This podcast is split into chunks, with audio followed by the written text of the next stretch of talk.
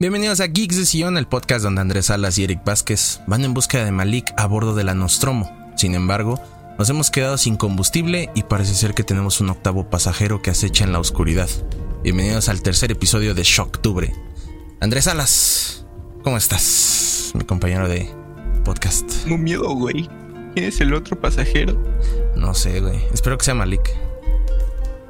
Ah, esa, esa Among Us, la película, ¿no? No, güey. Esa es otra. Este. No, pero ya, en serio, ¿cómo estás, güey? Aquí andamos un episodio más de Shocktubre.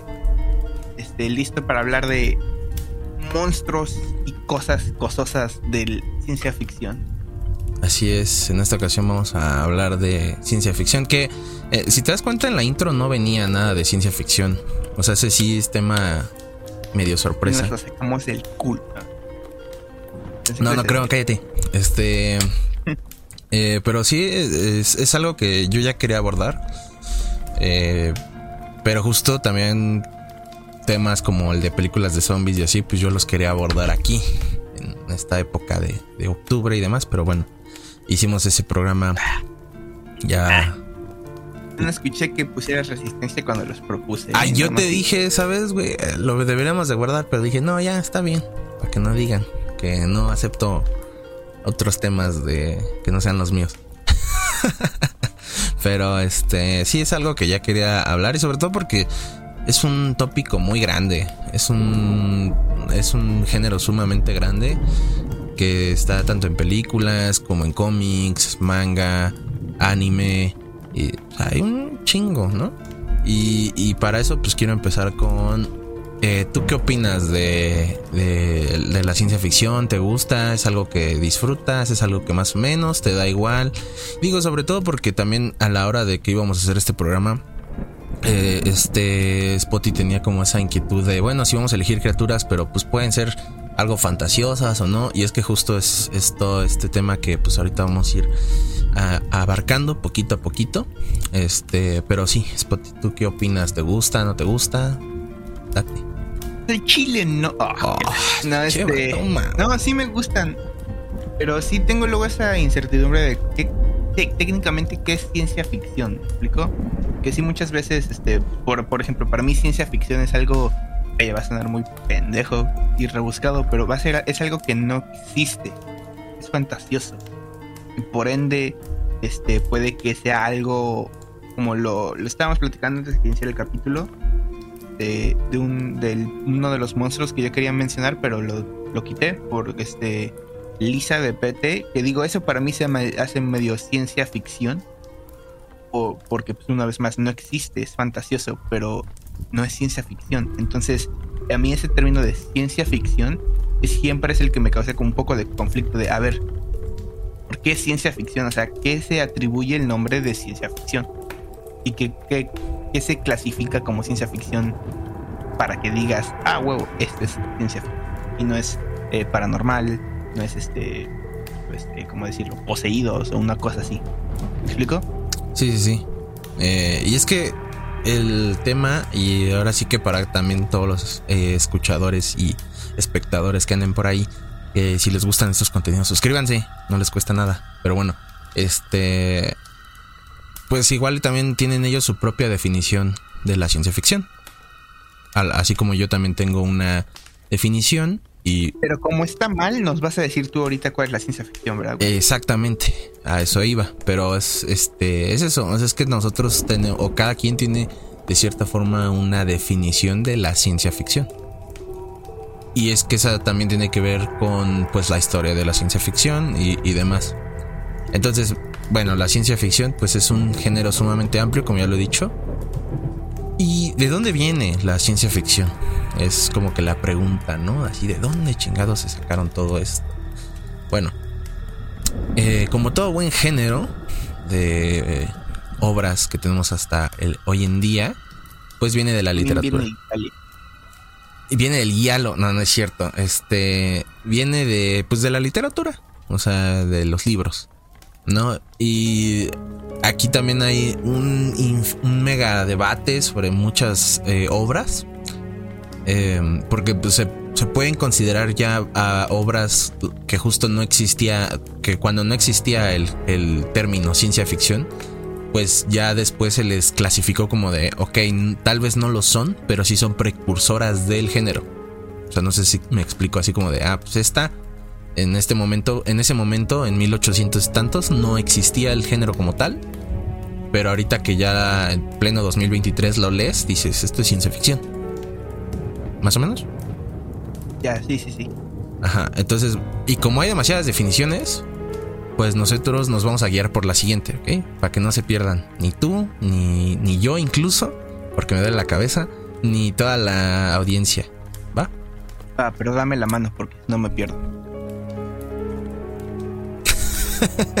este, eh, bueno, es un género donde la ciencia y la tecnología influyen bastante en la sociedad y en la vida de los individuos, tocando temas como el apocalipsis nuclear, alienígenas, distopías, mutaciones, robótica, viajes en el espacio, viajes en el tiempo también, utopías, ya.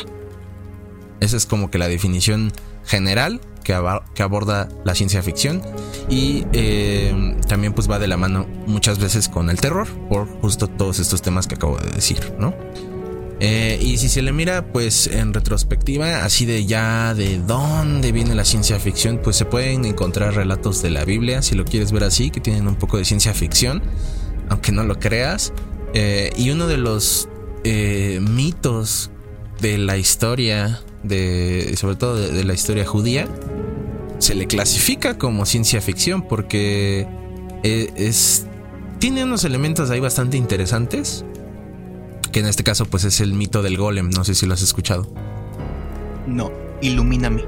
Bueno, el mito del golem es del pueblo judío y se le puede considerar porque este mito fungió como antecedente para la, la novela de Frankenstein de Mary Shelley, el moderno Prometeo.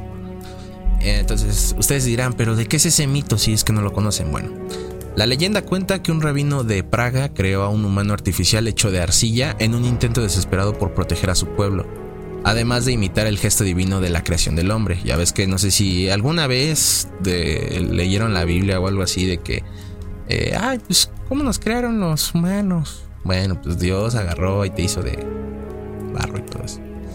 Bueno, la verdad es que ni, ni me acuerdo, pero este, pues el caso es que el Dios creó al hombre, ¿no? O sea, esa es como que la idea. Entonces, en este mito, pues el humano crea al golem para que este tenga ese intento de él crear también vida, al igual que se hizo con Adán. Y este rabino pues creó al golem. Este estaba hecho de arcilla, pero en la frente tendría una palabra que se, es emet, así en la frente, que en hebreo significa verdad.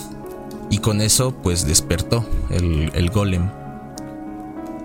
Y eh, este ser tenía. ¿Es un niño de verdad? Como Pinocho, pero. con arcilla, güey. este. Este ser cobró vida y tenía una fuerza descomunal. Pero carecía de razón, o sea, no pensaba, pues. Y. Una vez más, como en Minecraft. Como en Minecraft. Y bueno, pues más o menos, fíjate que sí, pero el golem de Minecraft no te ataca, güey no? Si lo golpeas aquí, uno de por los eso, güey, si tú le, madre. Pues si tú le pegas, sí, güey. Pero el golem de aquí, digamos que en un principio sí era el, el héroe del pueblo. O sea, sí era el que cuidaba al pueblo. Pero conforme empezaba a crecer, por ejemplo, el golem de Minecraft no crece, güey. Ah, sí. Ese ya se queda así, güey. Este, el golem eh, empezó a crecer así sin parar y se volvía violento e incontrolable. O sea, su dueño no lo podía controlar. Y pues como no, no pensaba o no distinguía del bien y el mal, atacaba a quien fuera. Entonces el dueño lo que hizo fue borrarle la primera letra de su frente. Le quitó la E y solo decía Met, que significa muerto. Y el golem cae al suelo sin vida. Y ese sirve como antecedente para Mary Shelley, Frankenstein. Este. Y pues es un mito que tiene varios elementos de ciencia ficción, justo por el tema de la creación de una, de una vida, ¿no? Este, y que justo, pues Mary Shelley sí tomó mucha de esa inspiración para crear a su, a su monstruo. Que si bien la obra es más como de, de terror, también se puede considerar como uno de los exponentes de la ciencia ficción, ya que pues se juega con la idea de que, de que la ciencia experimental de esos años podía traer vida a una persona. Eh, y esta novela salió en 1818 y hasta la fecha sigue siendo una gran novela. Pero te digo, o sea, tienen más como este exponente del terror por lo que provoca en cómo creas a una persona. Pero te digo, sin la ciencia experimental que te mencionan en la novela, y, aparte como no tiene tanto enfoque en el terror que causa la criatura que está por ahí, pues por eso se entiende que puede ser más como de ciencia ficción que de terror. O sea, están como peleados, por así decirlo. Pero... Curioso porque, por ejemplo, si, así como lo describes, sinceramente yo pensaría que es más de fantasía, de ciencia ficción. Pero como haces hincapié en el hecho de menciona hasta cierto punto la ciencia que se maneja en ese momento, pues ya entra dentro de la clasificación de ciencia ficción.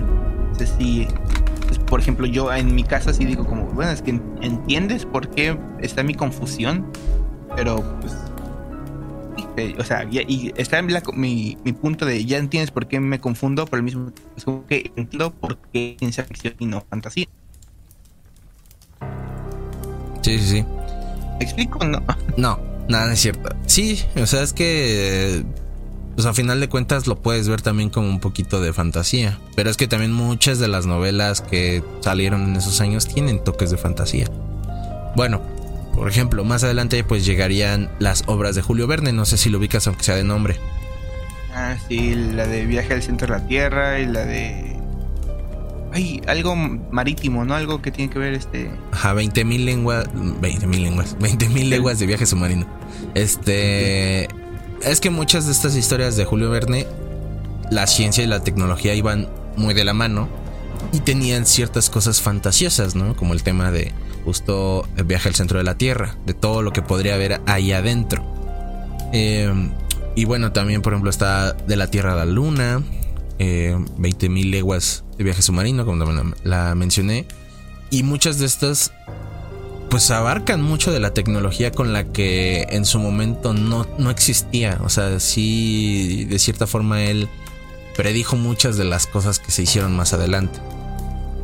Tan solo con ver el de el, viaje a la luna, bueno, de la Tierra a la luna, pues te habla ya de astronautas. Y eso no existió hasta el 1960, si lo queremos ver. Bueno, cuando está la carrera espacial.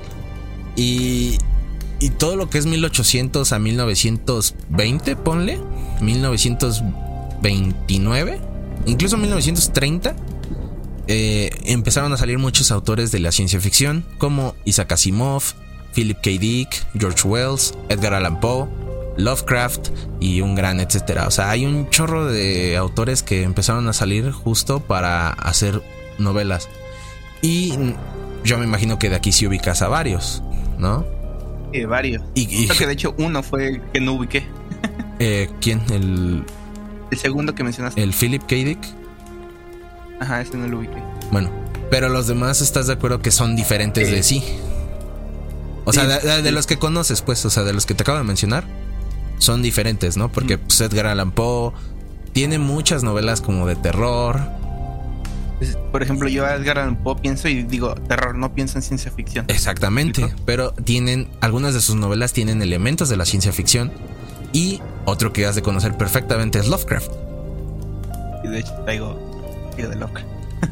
es que justo eh, estarás de acuerdo que sus monstruos son bastante interesantes y hasta cierto punto sí son como están entre esa línea delgada de el terror y la ciencia ficción y que incluso muchos de estos monstruos han tenido inspiración en muchas de las películas, videojuegos actuales. Como probablemente pues, tú que eres más somber que yo de Call of Duty, pues el, todo el desmadre de, de Black Ops y demás está inspirado en, eso, ¿no? Este.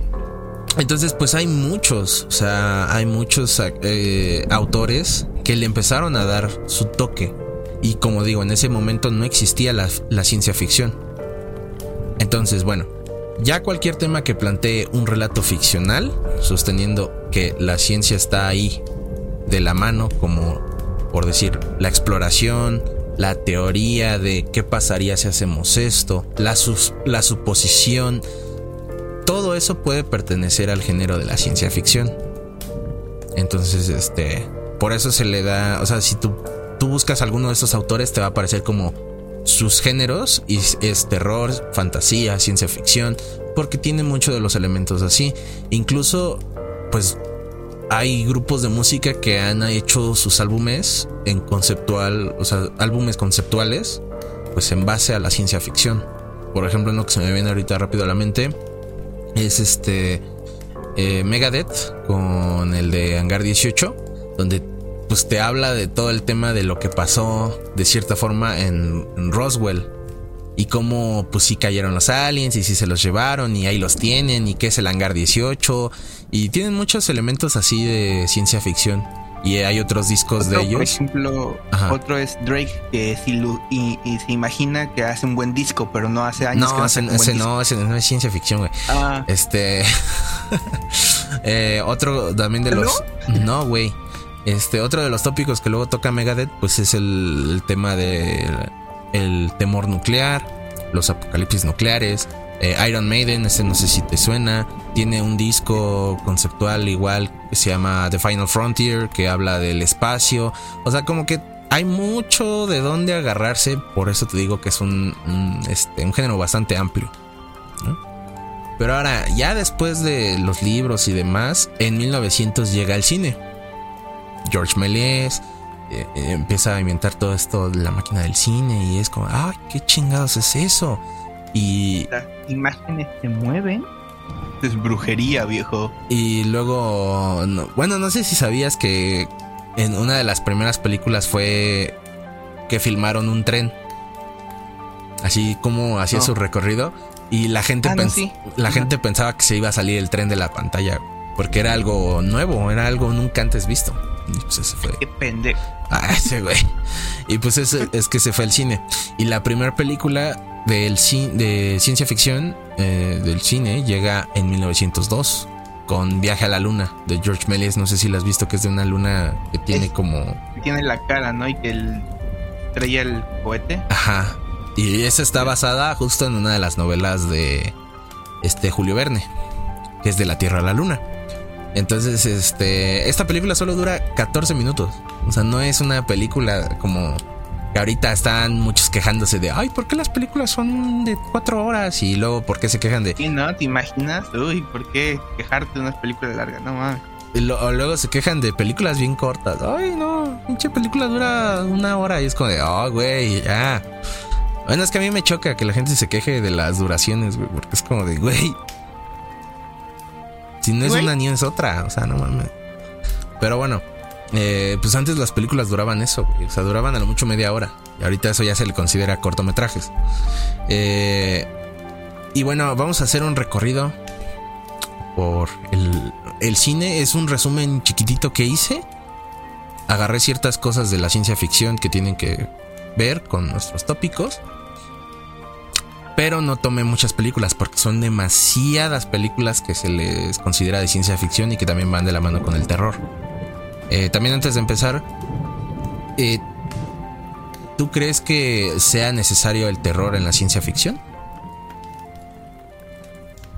Creo que necesario, no, pero tampoco está de más. Definitivamente le da un, un giro a la ciencia ficción porque podría ser, digamos, Star Wars de ciencia ficción y es este y no tiene nada terrorífico. Sin embargo, Alien si es ciencia ficción y tiene terroríficos es súper mega bien recibido porque le da un giro completamente al punto de vista de, ah, el espacio y el futuro es todo bueno, es, es divertido a, no mames, no quiero. Sí, exactamente.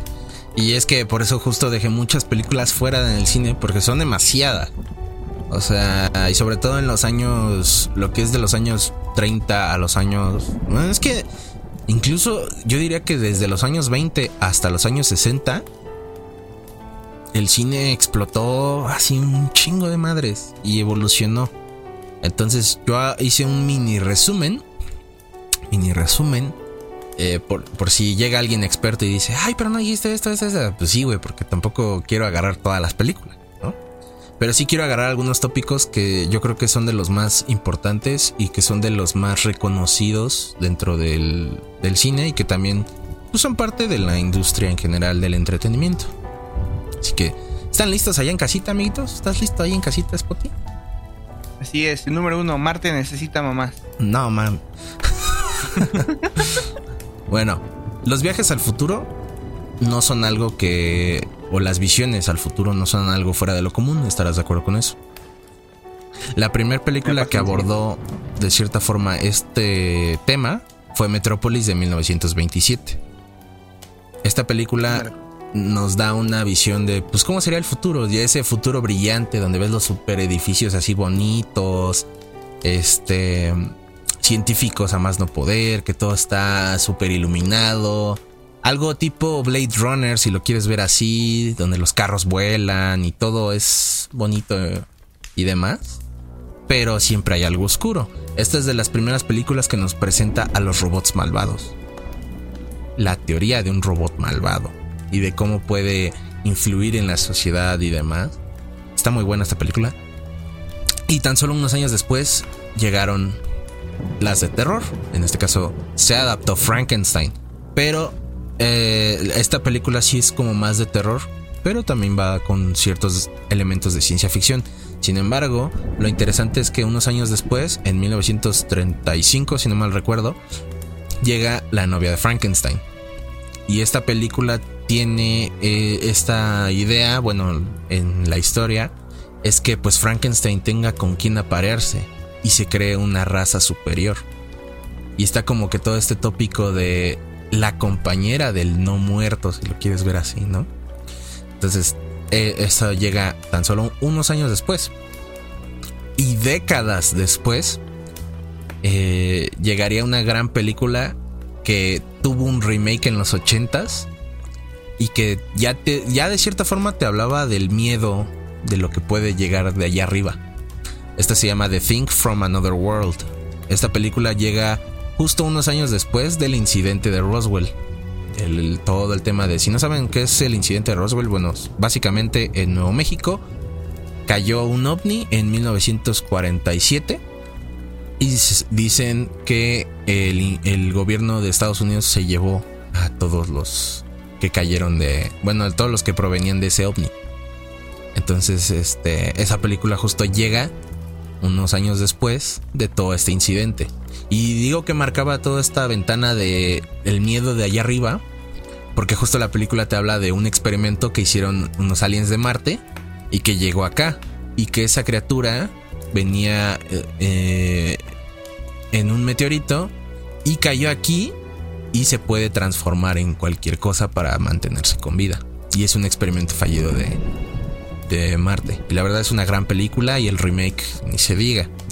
Pero unos, unos, tres años después, un monstruo que se encontraba durmiendo al fondo del océano sería despertado por el lanzamiento de una bomba atómica. Y Godzilla despertaba ese miedo atómico como consecuencia de las bombas lanzadas de 1945. Que Godzilla ahorita es el Kaiju de los más importantes.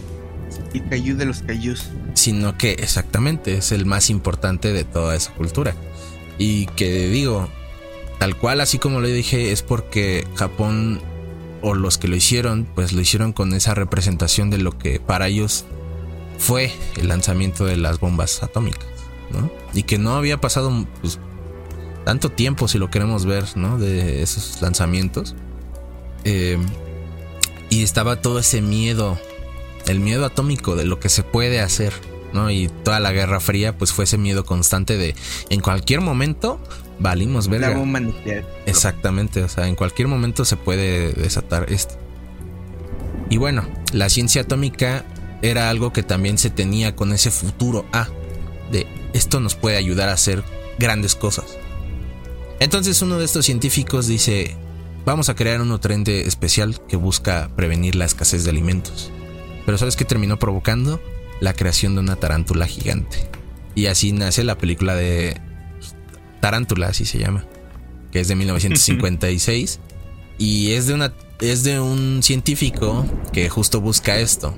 Es como, quiero prevenir la escasez de alimentos y crea un nutriente que pues en teoría solo los animales tienen y cuando se, se, lo inyecta a pacientes pues ellos no lo empiezan a recibir bien y cuando se lo inyectan al doctor él se termina convirtiendo en una tarántula gigante. Y la película a pesar de que no es así de lo mejor pues sí marca ese miedo de pues, los, los experimentos con la ciencia atómica. Pero aquí nos vamos a adelantar, estamos en los años 50, ahora nos vamos a adelantar a los años 60. En el 68, una supercomputadora ayudaría a unos astronautas a comprender el origen de la humanidad, pero resultaría ser una IA psicópata. Aquí estamos hablando de 2001, Odisea en el espacio de Stanley Kubrick.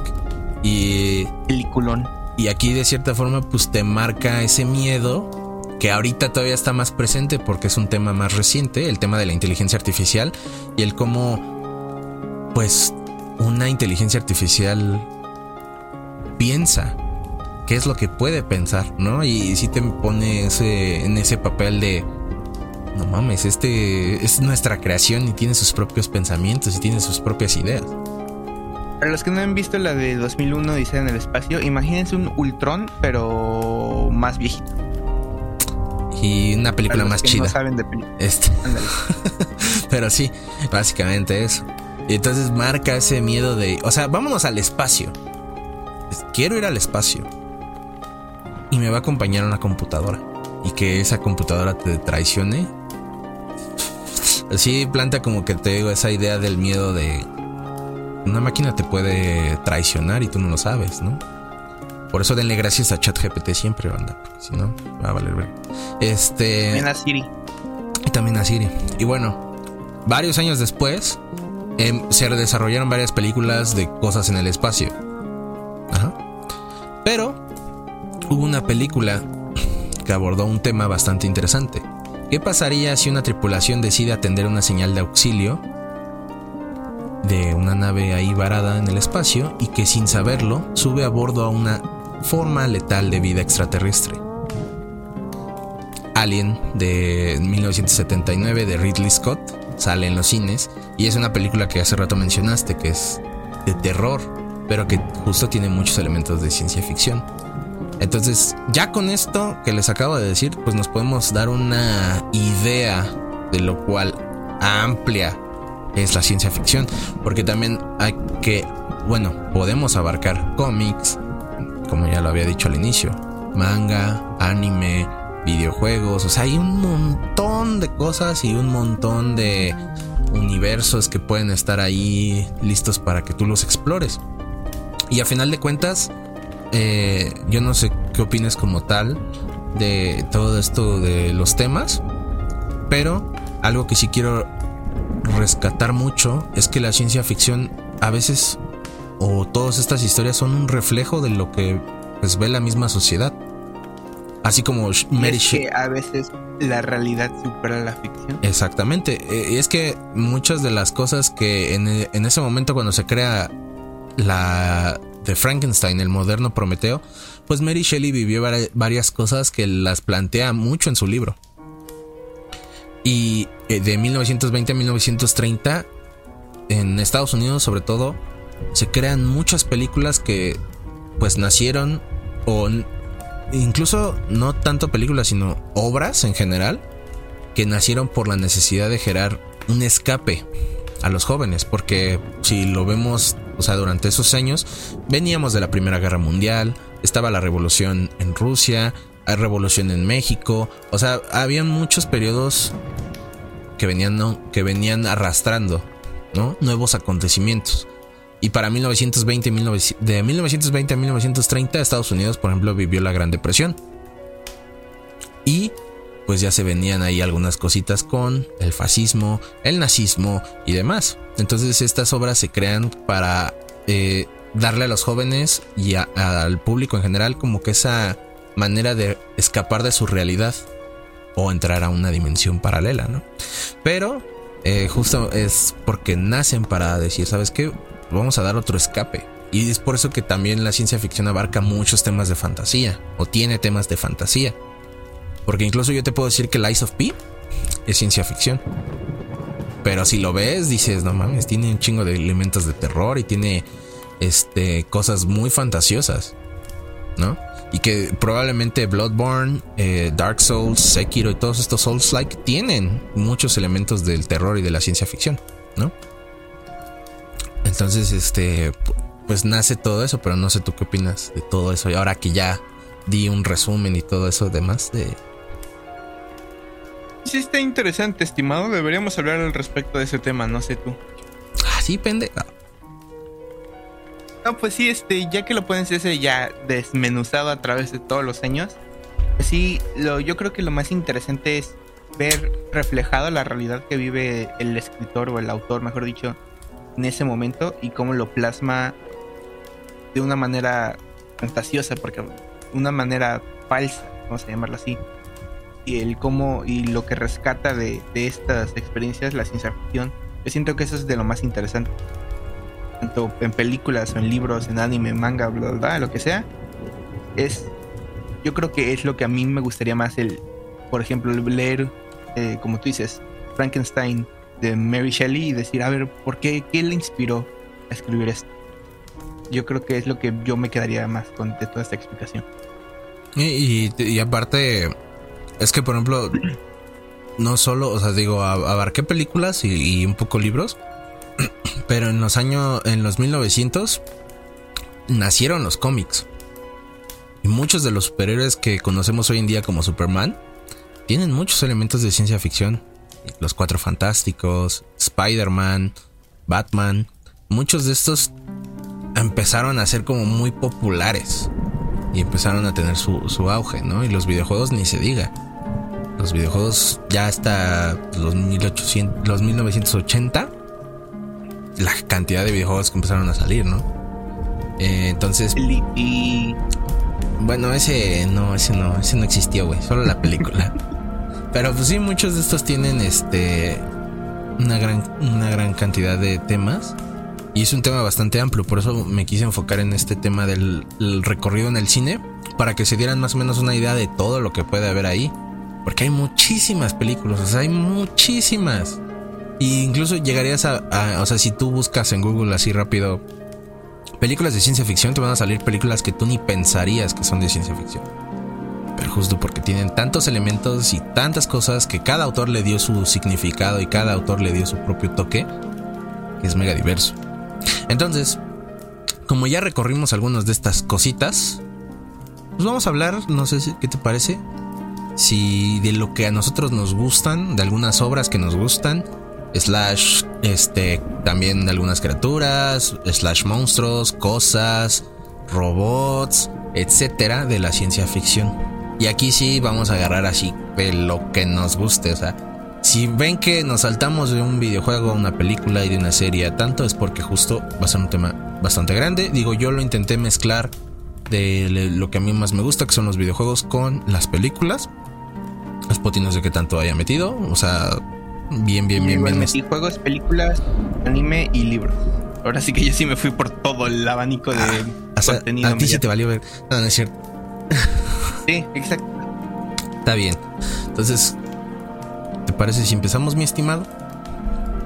Claro que sí, ¿quieres iniciar tú o quieres que diga yo? Este, yo como soy el jefe, tú empiezas. No, no es cierto. Voy a empezar yo con el más famoso, eh, que es el xenomorfo de Alien. Claro que sí, patrón. sí, güey. Eh, pero voy a empezar con el xenomorfo eh, y sobre todo con la película de Alien de Ridley Scott. La verdad es que es una película que. ¿Qué? Alien Covenant, ¿no? No. No, pero así nos da un buen vistazo a los xenomorfos ahí. Esa película, nada más por eso se le aprecia. Pero bueno, eh, el xenomorfo, eh, o conocido como alien, pues es un ser antropomorfo biológico extraterrestre que sale por primera vez en esta película. Y eh, es un monstruo bastante interesante y que como se denomina en las películas es la máquina perfecta para matar. Porque no sé si has visto todo lo que tiene para matarte. O sea, es un güey que tiene super fuerza. Está muy grande, mide entre 2 metros y 3 metros, el más chiquito. El más grande mide más de 5 metros. O sea, la reina, por ejemplo, puede llegar a medir hasta 30 metros. Este se puede reproducir. Tiene garras. Es súper inteligente. O sea, a pesar de que vemos que en las películas, por ejemplo, siempre tiene como este comportamiento violento de animal, es alguien que sabe cazar perfectamente. Aparte de sus garras, tiene una cola que tiene una punta súper este, filosa. Y si tú lo desmiembras, tiene sangre ácida. O sea, es, es la máquina perfecta para matar, definitivamente. Y eh, el origen que ha tenido a lo largo de sus películas. la boca, ¿no? Su desmadre de la boca. Ajá. Este es un, eh, es un animal que ha tenido un origen tan amplio y que se le ha dado mucho lore tanto en cómics como en las películas. Justo Alien Covenant, pues te habla de eso. Y aún así, el güey sigue siendo una criatura bastante interesante. Porque estaba viendo que, por ejemplo, ya ves que, pues para que ellos tengan como que al, chiquito, ya ves que sale esa madre que se te tiene que meter. Bueno, si logran incubar una criatura, es como va a salir el xenomorfo. Por eso es que salen, pues los que vemos son como humanos, porque son a los que agarró.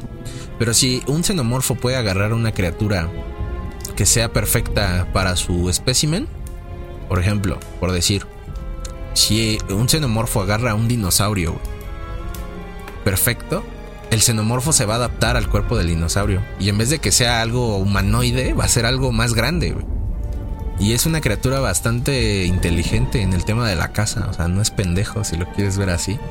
Digo, su única debilidad es el fuego. Pero aún así es una criatura que me gusta bastante. Y el diseño que hizo este HR Giger para la película de Alien es un diseño que hasta la fecha me sigue fascinando y me sigue dando miedo. Porque recientemente eh, jugué, bueno, rejugué Alien Isolation. Y todo el tiempo estás tenso. Y eso que solo es un videojuego, ¿no? Pero la película también, la primera te, te marca una tensión impresionante. O sea, de verdad, a pesar de que tiene sus escenas de acción, te marca un suspenso bien cabrón esa cosa y sobre todo por el, el, score y demás. Es una gran película, a mí me gusta mucho y por eso metí al xenomorfo en esta lista porque me gusta bastante. Y no por nada, cuando lo anunciaron en Dead by Daylight me volví este, loco, me volví fan, la verdad. Es que el xenomorfo sin duda alguna es el clásico. Yo creo que digo, puede, hay, no es el, primero, pero yo sí, sí, sí o sí pienso en ciencia ficción, terror, o alien, sin duda alguna. Sí. sí. es este como dije, no es el primero para mí, pero para mí es el primer monstruo de ciencia ficción que yo pienso luego, luego. Sí es. Es el clásico de clásicos. Sí es. Muy buena elección, estimado. A ver, échate uno. Digo, por otro lado, me aventé uno, digo, no es súper mega underground y cultural y... Explique su meme. pero mínimo... Yo me aventé las cucarachas de terraformar. Explicación de qué son las cucarachas de terraformar. Básicamente, hace un poco más de 500 años, las cucarachas, junto con un poco de musgo, fueron enviadas al planeta Marte con el fin de iniciar el proyecto de terraformación de Marte. Debido al duro ambiente de este, con su aguacero interminable de radiación espacial y radicales temperaturas, las cucarachas se vieron obligadas a evolucionar. 500 años más tarde, durante la misión del Bog 1, cuando los seres humanos visitaron Marte, en cuánto habían evolucionado las cucarachas al notar que éstas ahora tenían un aspecto humanoide. Debido a su enorme fuerza y número, las cucarachas eliminaron rápidamente a todos los miembros de la tripulación. Básicamente, imagínate un fisioculturista, no sé si lo dije bien, fisioculturista, pero cucaracha. A la verga. Así, así, y, y digo, tienen todas las habilidades de una cucaracha, o sea, pueden tienen super agilidad, tienen super fuerza, resistencia y tienen un caparazón super mega resistente. Conforme iban evolucionando. ya, lo buscaste. Ya, ya lo busqué porque me dio curiosidad. No mames. Y este. Y conforme iban evolucionando lentamente, iban este evolucionando a la manera que podían usar este, ciertas armas de, de fuego que tenían los humanos. Y siento que no es, no es un diseño sumamente wow, pero es un diseño que dices, no mames, qué asco. De la, es que de la jeta están horribles. Sí, están. Sí, sí, sí. No mames. Y, causa miedo pensar que es algo, una, algo tan insignificante en el planeta Tierra y nosotros por estar jugando con ellos básicamente y mandarlos a otro planeta, les hicimos un depredador horroncísimo. Sí, como que es esta idea de una, una creación que no esperarías que se comporte así, ¿no? digo, ahorita que la vi, digo, yo como quiera los voy a hacer sufrir también a la, audiencia que ve esto en YouTube y les voy a poner aquí la bonita imagen de todos los monstruos de los que estamos hablando. Este... ese es mi número uno. Pero ya tú viendo ya la imagen, por no sabía si lo ibas a buscar, este, asumía que lo ibas a buscar de un post. ¿Qué, ves? O sea, si te hubiera mostrado eso sin la explicación, ¿qué hubieras pensado? Pensé, pensaría que es un meme, güey. Por la primera imagen que vi, sí, pero ya después que veo lo que es, no, está, está feo. ¿Y te gusta, por ejemplo, o sea, de ese anime te gusta? O... En este caso yo diría que es el manga, porque digo, el, anime, en realidad el, la fuente principal que es el manga es bastante violento y hasta cierto punto en el anime lo, ¿Lo cortan? escalan un poco más hacia atrás. Entonces sí tendría que recomendar más que nada el manga. Porque también, si no me equivoco, el anime nunca continúa. Creo que nada más salió una primera temporada y ya nunca lo va a acabar. Oh, no. No, hombre. Sabes que en anime casi nunca pasa eso. Eso sí. Eh, bueno, yo, esta criatura eh, se me hizo raro que no la metieras. Eh, que digo, eso ya lo platicamos hace ratito. Eh, y, digo que se me hace raro porque pues, te mama la franquicia tanto como a mí. Y bueno. Me adelanto yo, número 2, Locus. Ah, mamaste. A ver, di la explicación, puto. Ah. ah. A ver, ¿cuántos juegos, en cuántos juegos salen los Locus, güey? Ah.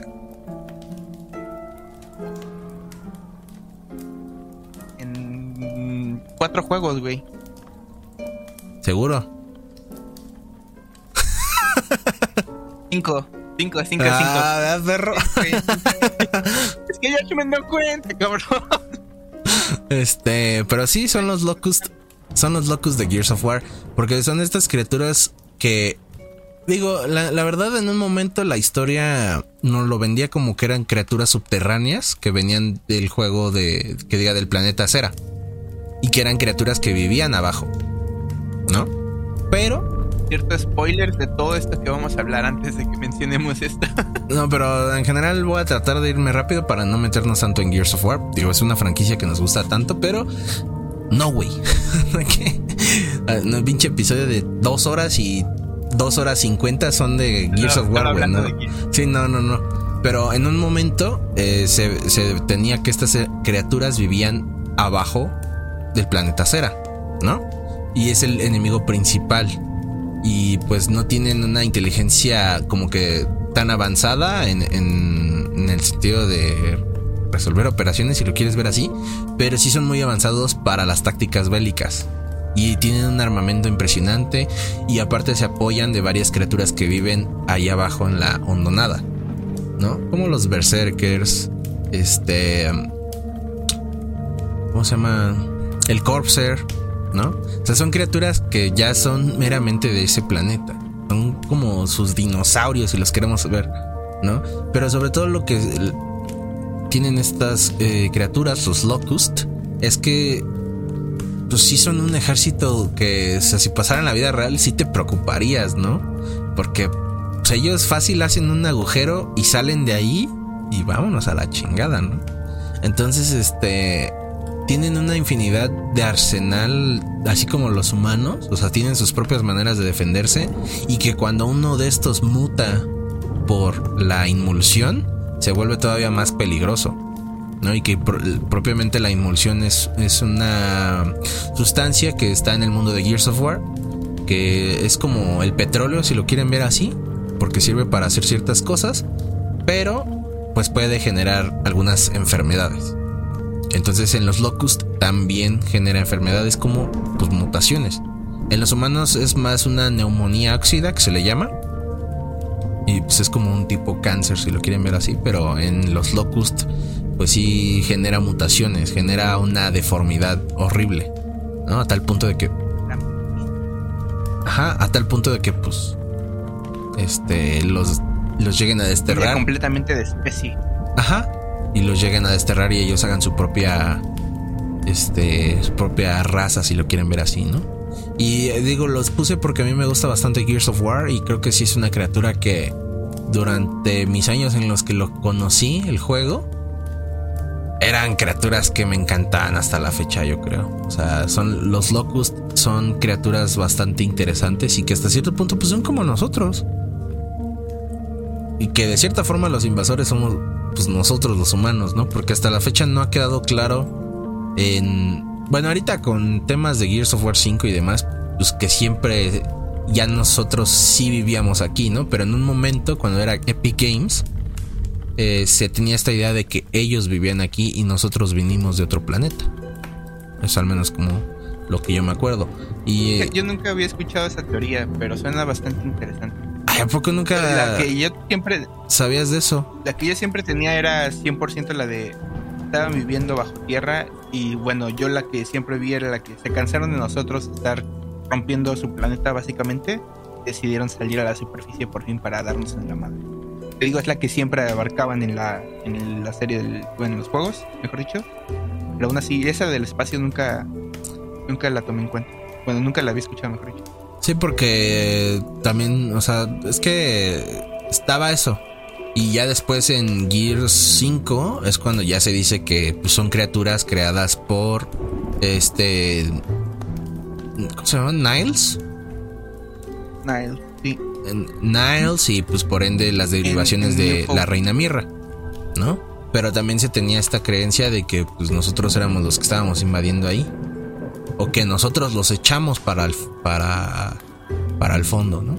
Entonces pues está bastante interesante y hay un montón de cosas y sobre todo los juegos en cuanto a lore tienen un chingo de cosas. Los coleccionables amplían mucho esa historia de los, de los personajes y demás.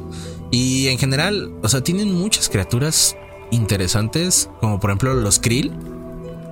Que no mames, o sea, y sobre todo Gears 2 amplió mucho esa variedad de criaturas que hay pues, en la hondonada. Lo que es interesante, yo creo más que nada es que aparte los Locust usan las, bueno, los monstruos que tienen el mismo planeta Cera como tal, como, es el, gusano perforador. Este lo usan para beneficio propio, pero aún así el gusano no es un Locust, es un gusano que está ahí. Pero los Locust han evolucionado tanto al punto que pueden utilizar estos organismos, estos, estos animales, básicamente, como uso propio, como también las, las naves en el Gears 3, son las que están rellenas de gas. Eso también es lo que los hace sumamente letales y, muy interesantes. Y la verdad te digo, creo que eso es una raza pues, bastante imponente. O sea, ya si buscas así diferentes y demás, pues sí son como...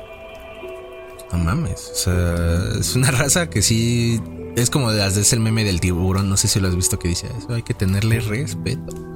Pero en general es de mis criaturas favoritas de toda la ciencia ficción.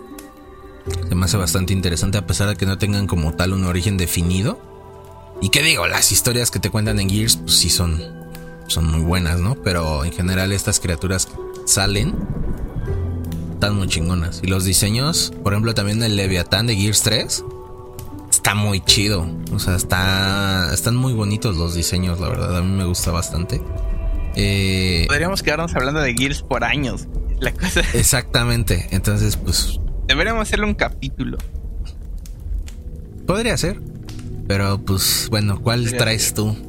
Ahora que ya dije mi dos. Estando de los videojuegos, brincando hacia atrás un par de. Nada más un par de décadas. Yo me voy con los Great Old Ones de las historias de H.P. Lovecraft. Para los que no sepan quiénes son los Great Old Ones, son básicamente estas entidades eh, malignas, únicas, que, tienen como poderes cósmicos que creó Lovecraft en, aquellos tiempos de los 1920. No, no, tengo una fecha exactamente, exactamente, pero son básicamente criaturas que, que no podemos comprender. Son criaturas que están en, vaya, hay algunas que están durmiendo dentro del núcleo de la Tierra, hay otras que están fuera en el espacio, en el espacio-tiempo que no podemos comprender. Yo creo que eso es la, lo que comparten todos estos, es que nuestra mente humana no los puede comprender. Sin embargo, el que yo quiero hablar en específico es uno que, digo su nombre, los nombres de estos siempre están todos raros, pero el que yo quiero hablar es Yog Sodot o Sotot, que básicamente se describe que es este, es como un animal, una entidad a base de puras como orbes verdes pero lo que se me hace interesante es que esta, este es omnipresente, sin embargo no es malo ni es bueno. Y al mismo tiempo él sabe todo lo que ocurrió, todo lo que ocurrirá, y él es la puerta y el guardián de, estas entidades si quieren, digamos, invadir nuestro vamos a decir, vamos a nada más manejar nuestro planeta. Este güey es el guardián y la puerta para dejar que todas las entidades malignas que están afuera puedan entrar. O en todo caso es el güey que quisiera decir, no, voy a defender a la raza humana. Pero una vez más, es omnipresente, entonces no puedes esconderte de él. Está, está observando todo el tiempo y sabe todo tu pasado, todo, todo, todo tu actualidad y todo tu futuro. Y, y es lo que a mí se me hace sumamente interesante el hecho de que es una, es una entidad que puede saber todo y con base a eso puede decidir si dejar que alguien más destruya la raza humana. Digo, obviamente no estamos imaginando que solamente estamos hablando del planeta Tierra, obviamente. Este, pero es sumamente interesante para mí eso del ser omnipresente, ser también mismo como el juez, jurado y, y verdugo. Verdugo se me hace muy interesante eso. No sé si encontraste una foto. Sí, yo, sí lo vi cuál es. No sé, es que primero dijiste The Great Old One y ya después dijiste el nombre y ese sí lo vi. Eh, a mí el que más me gusta de Lovecraft es el... ¿No es Cthulhu? Es este... El Niarla... Ah, es que déjalo... Niarlatotep. Niarlatotep. Eh, en general creo que Lovecraft tiene una idea bueno, no, una, unas ideas sobre el terror cósmico y sobrenatural hasta cierto punto bastante interesante. Y esos monstruos en general dan mucho miedo, güey. Sí, son. Yo creo que también hay que mencionar un poco que digo, se le atribuye mucho a Lovecraft, pero Lovecraft también tiene un círculo muy cercano de escritores de, de su época en ese momento que también ayudaron mucho a expandir todos estos conocimientos del Necronomicon, que es básicamente ese libro este, que están en las historias Lovecraftianas. Sin embargo, Lovecraft no escribió muchos de estos, sino se le atribuye a varios de los escritores a su alrededor. Entonces, este, para escribir los Cthulhu mitos, que es este, entre todos estos monstruos de los que estamos hablando. Pero aún así, la idea principal que se le ocurre por primera vez fue Lovecraft. Entonces, por eso son monstruos Lovecraftianos. Lovecraftianos. Pero todos estos en, realidad, y tiene todo, tiene un sistema como de jerarquía de Old Ones, de Great, Great Old Ones y todos esos. Dices, es un agujero en el cual te podrías pasar horas y horas aprendiendo de estos, pero yo ya dije, en específico a mí el que se me hace súper interesante es el yo. No sé si es Soto o Sototh, que tiene dos veces TH. Entonces, está difícil de, pronunciar el, no, sí, es que tienen nombres muy raros. Y, en general, este, muchos de, pues justo lo que decía hace rato, es que mucha inspiración viene de esos monstruos que le dan toques al terror de hoy en día. O sea, cuando se piensa mucho en, en vida extraterrestre, a pesar de algunos ejemplos que ya tenemos, muchos algunos muchos también se piensan en algo más horrible que el simple marciano verde que todo mundo conoce, güey, ¿no? O sea, si se piensa en una, por ejemplo, en una masa que esté por ahí, o que justo algunos monstruos de, de, bueno, yo no los he jugado, pero sí los he visto, de Dark Souls, por ejemplo, están sumamente horribles y tienen toques así Lovecraftianos es el más que nada en Bloodborne. Y, el dios de la luna que nace de ese dios, por ejemplo, no lo puse porque sinceramente se me hace muy hipócrita de mi parte por no haber jugado Bloodborne. Pero este, hay el dios de la luna, creo que así se llama. Ese es. Cabrón, ese es el diseño de ese. Y aparte las boss fights que he visto de ese están muy interesantes y muy cañonas. Y la, la inspiración, por ejemplo, en Lies of, en Lies of P. Hay algunos monstruos que también sí se ven así feos, sobre todo los que tienen que ver con la enfermedad del, del mundo, que es la necro, necromorfia o algo así. Eh, no mames, están sumamente feos, güey. Entonces, este... Eh, eh, es todo un tema complejo y que justo también, pues como lo dijimos, ¿no? Call of Duty. La verdad es que, o sea, en tema de cuanto a Call of Duty Zombie, no mames, las criaturas están impresionantes y que justo también juegan mucho con todo ese tema que Lovecraft hizo, ¿no? Entonces está bastante interesante y pues tiene mucho hasta la fecha de el día de hoy. Y que pues, para Modern Warfare 3 no se me haría raro que veamos nuevas criaturas. Entonces, la verdad sí se ve bastante bueno. Sí, pero no estamos aquí para hablar de cosas tristes. pues sí, porque la siguiente criatura está bien culera. Se llama The Thing, la cosa. Esa de la que ya hablamos de la película de 1951 que despertó el miedo de lo que viene allá arriba, ¿no? Es que esta película tiene eh, muchas cosas interesantes, pero justo es eso. Un experimento de unos alienígenas fallido que llegó aquí a la Tierra y que esta cosa tiene que devorar cada ser para transformarse en él y continuar un ciclo. O sea, él puede o sea, esa cosa te puede matar a ti, Spotty, y se puede transformar en ti. Y eso es lo interesante de. De la Mongos. De que no, cabrón. Este. Eso es lo interesante de esta criatura. Y la traigo porque, sobre todo, las dos películas, tanto la, la de 1951 que se llama The Thing from Another World y The Thing creada por eh, este John Carpenter, Padre Sagrado, este. Son grandes películas, güey.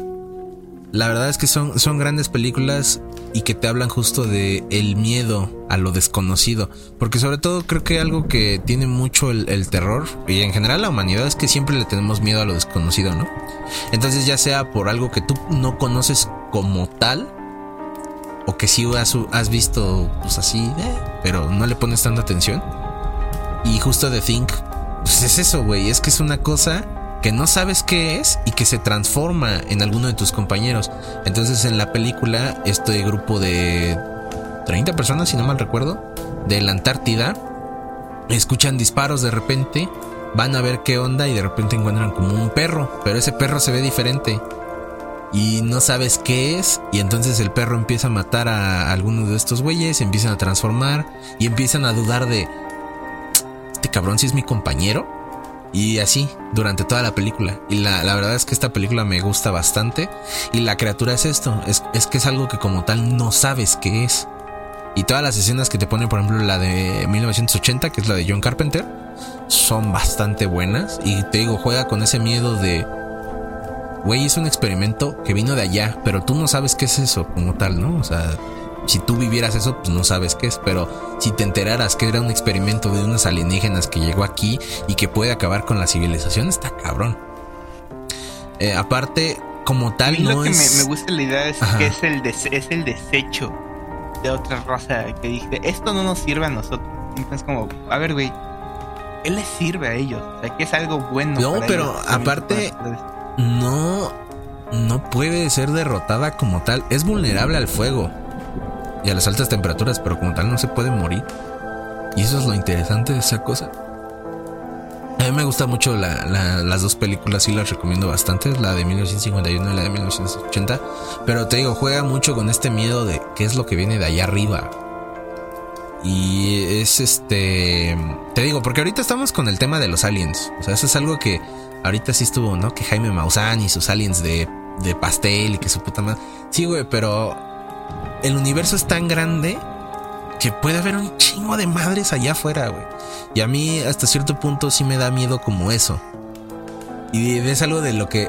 O sea, yo sí creo en los aliens, si lo quieres ver así. Pero yo no me hago la idea de todo lo peligroso que puede implicar eso, ¿sabes? Sea, sí es una idea bastante amplia. Y justo esta película, junto con la de Alien, te, te prestan esto, pues, como de. Cuidado, güey, ¿no? O sea, no, puede, no puedes saber lo que a ciencia cierta está allá arriba. Y eso es lo, lo que da mello del asunto.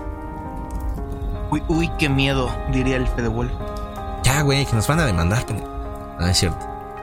Pero bueno, esa fue mi tercera criatura. Para mi tercera criatura yo creo que, si no me recuerdo, esa también la tienes tú. Entonces a ver si me quieres ayudar al respecto, si se me va algo. Los necromorfos de Dead Space. Así es. Ah, entonces ya no la digo. ¿Es la que seguía? No, es la sexta, pero entonces ya no la digo. Pero ajá. En, mi caso, los necromorfos de Dead Space son, para empezar, son repugnantes, ¿no? Pero básicamente la descripción de eh, qué es un necromorfo y cuál es el propósito de estos, dice que el único propósito de los necromorfos es matar a todo organismo viviente que no esté infectado para así poder disponer de más cadáveres para infectar, en ocasiones devorar, y así propagar la infección. Hay quienes creen que son heraldos de la ascensión de la humanidad, pero en un nivel más práctico son el resultado extremadamente peligroso de la exposición y la manipulación de tecnología presumiblemente alienígena. ¿Y sabes qué es lo peor? Que se parece a otra de las criaturas que yo tengo. Y que yo siento que van mucho de la mano porque sí es como de esos, otra vez mi ejemplo burdo de ¿quién ganaría entre Goku y Superman? Pues más o menos sería algo así como ¿quién ganaría entre los Flot y los Necromorph? Porque sí son eh, razas parecidas. Incluso ahorita lo que acabas de decir del origen, sí es un poquito parecido, ¿no? Pero en el caso de, de los necromorfos, eh, yo mínimo pienso que los necromorfos son más letales, sinceramente, y más grotescos y más agresivos, porque los Flood... Bueno, no sé si es porque... Es que ahí depende, siento yo, pero... Ajá. A ver, ¿de qué depende? Bueno, es que, por ejemplo, no sé si viste, pero digo es que Halo Infinite ahorita ya está bien muerto, pero en la última actualización ya valió ah, verga. ya, ya valió verga. Porque dentro del lore de Halo, los Flood, eh, si se adueñan de ti, se adueñan de ti como persona y ellos te controlan. Un Spartan es básicamente un super soldado. Y si se apoderan de un super soldado, puede implicar el fin de la raza humana como tal. Porque los Flood, eh, si, si se aparean y tienen muchas como criaturitas chiquitas y esas las mandan a un planeta y empiezan a contaminar a toda la especie de ahí, con que se infecten dos personas y no detengas a los demás, ya la ya, o sea, ya ya valió ver. Entonces, un un Spartan infectado es de que bombardeen todo el planeta, güey. Ya, o sea, ya eso ya no se puede salvar. Y es lo que se me hizo interesante. Y digo, aparte de los flots, sí me generaron mucho miedo en, en Halo 3. Y los necromorfos ni se diga con Dead Space 1. O sea, Dead Space hasta la fecha me sigue gustando y sí me gustaría jugar el remake de Dead Space porque dicen que es de lo mejor. O sea, incluso... Vamos a pues, jugar el 3, güey. No importa que esté culero, vamos a jugar el 3. ah, que se puede cooperativo, ¿va? Este... pero aún así los necromorfos también son igual de peligrosos porque aparte... A pesar de que... A mí lo que, lo que de los necromorfos, lo que siempre me, me gustó, es que claramente tienen un instinto más letal. Mientras que los Flood se tiene como que, ah, ok, tenemos que tratar de propagar esta infección. El necromorfo dice como, te infecto, qué bueno, te voy a matar, güey. Esa es mi meta principal, matarte.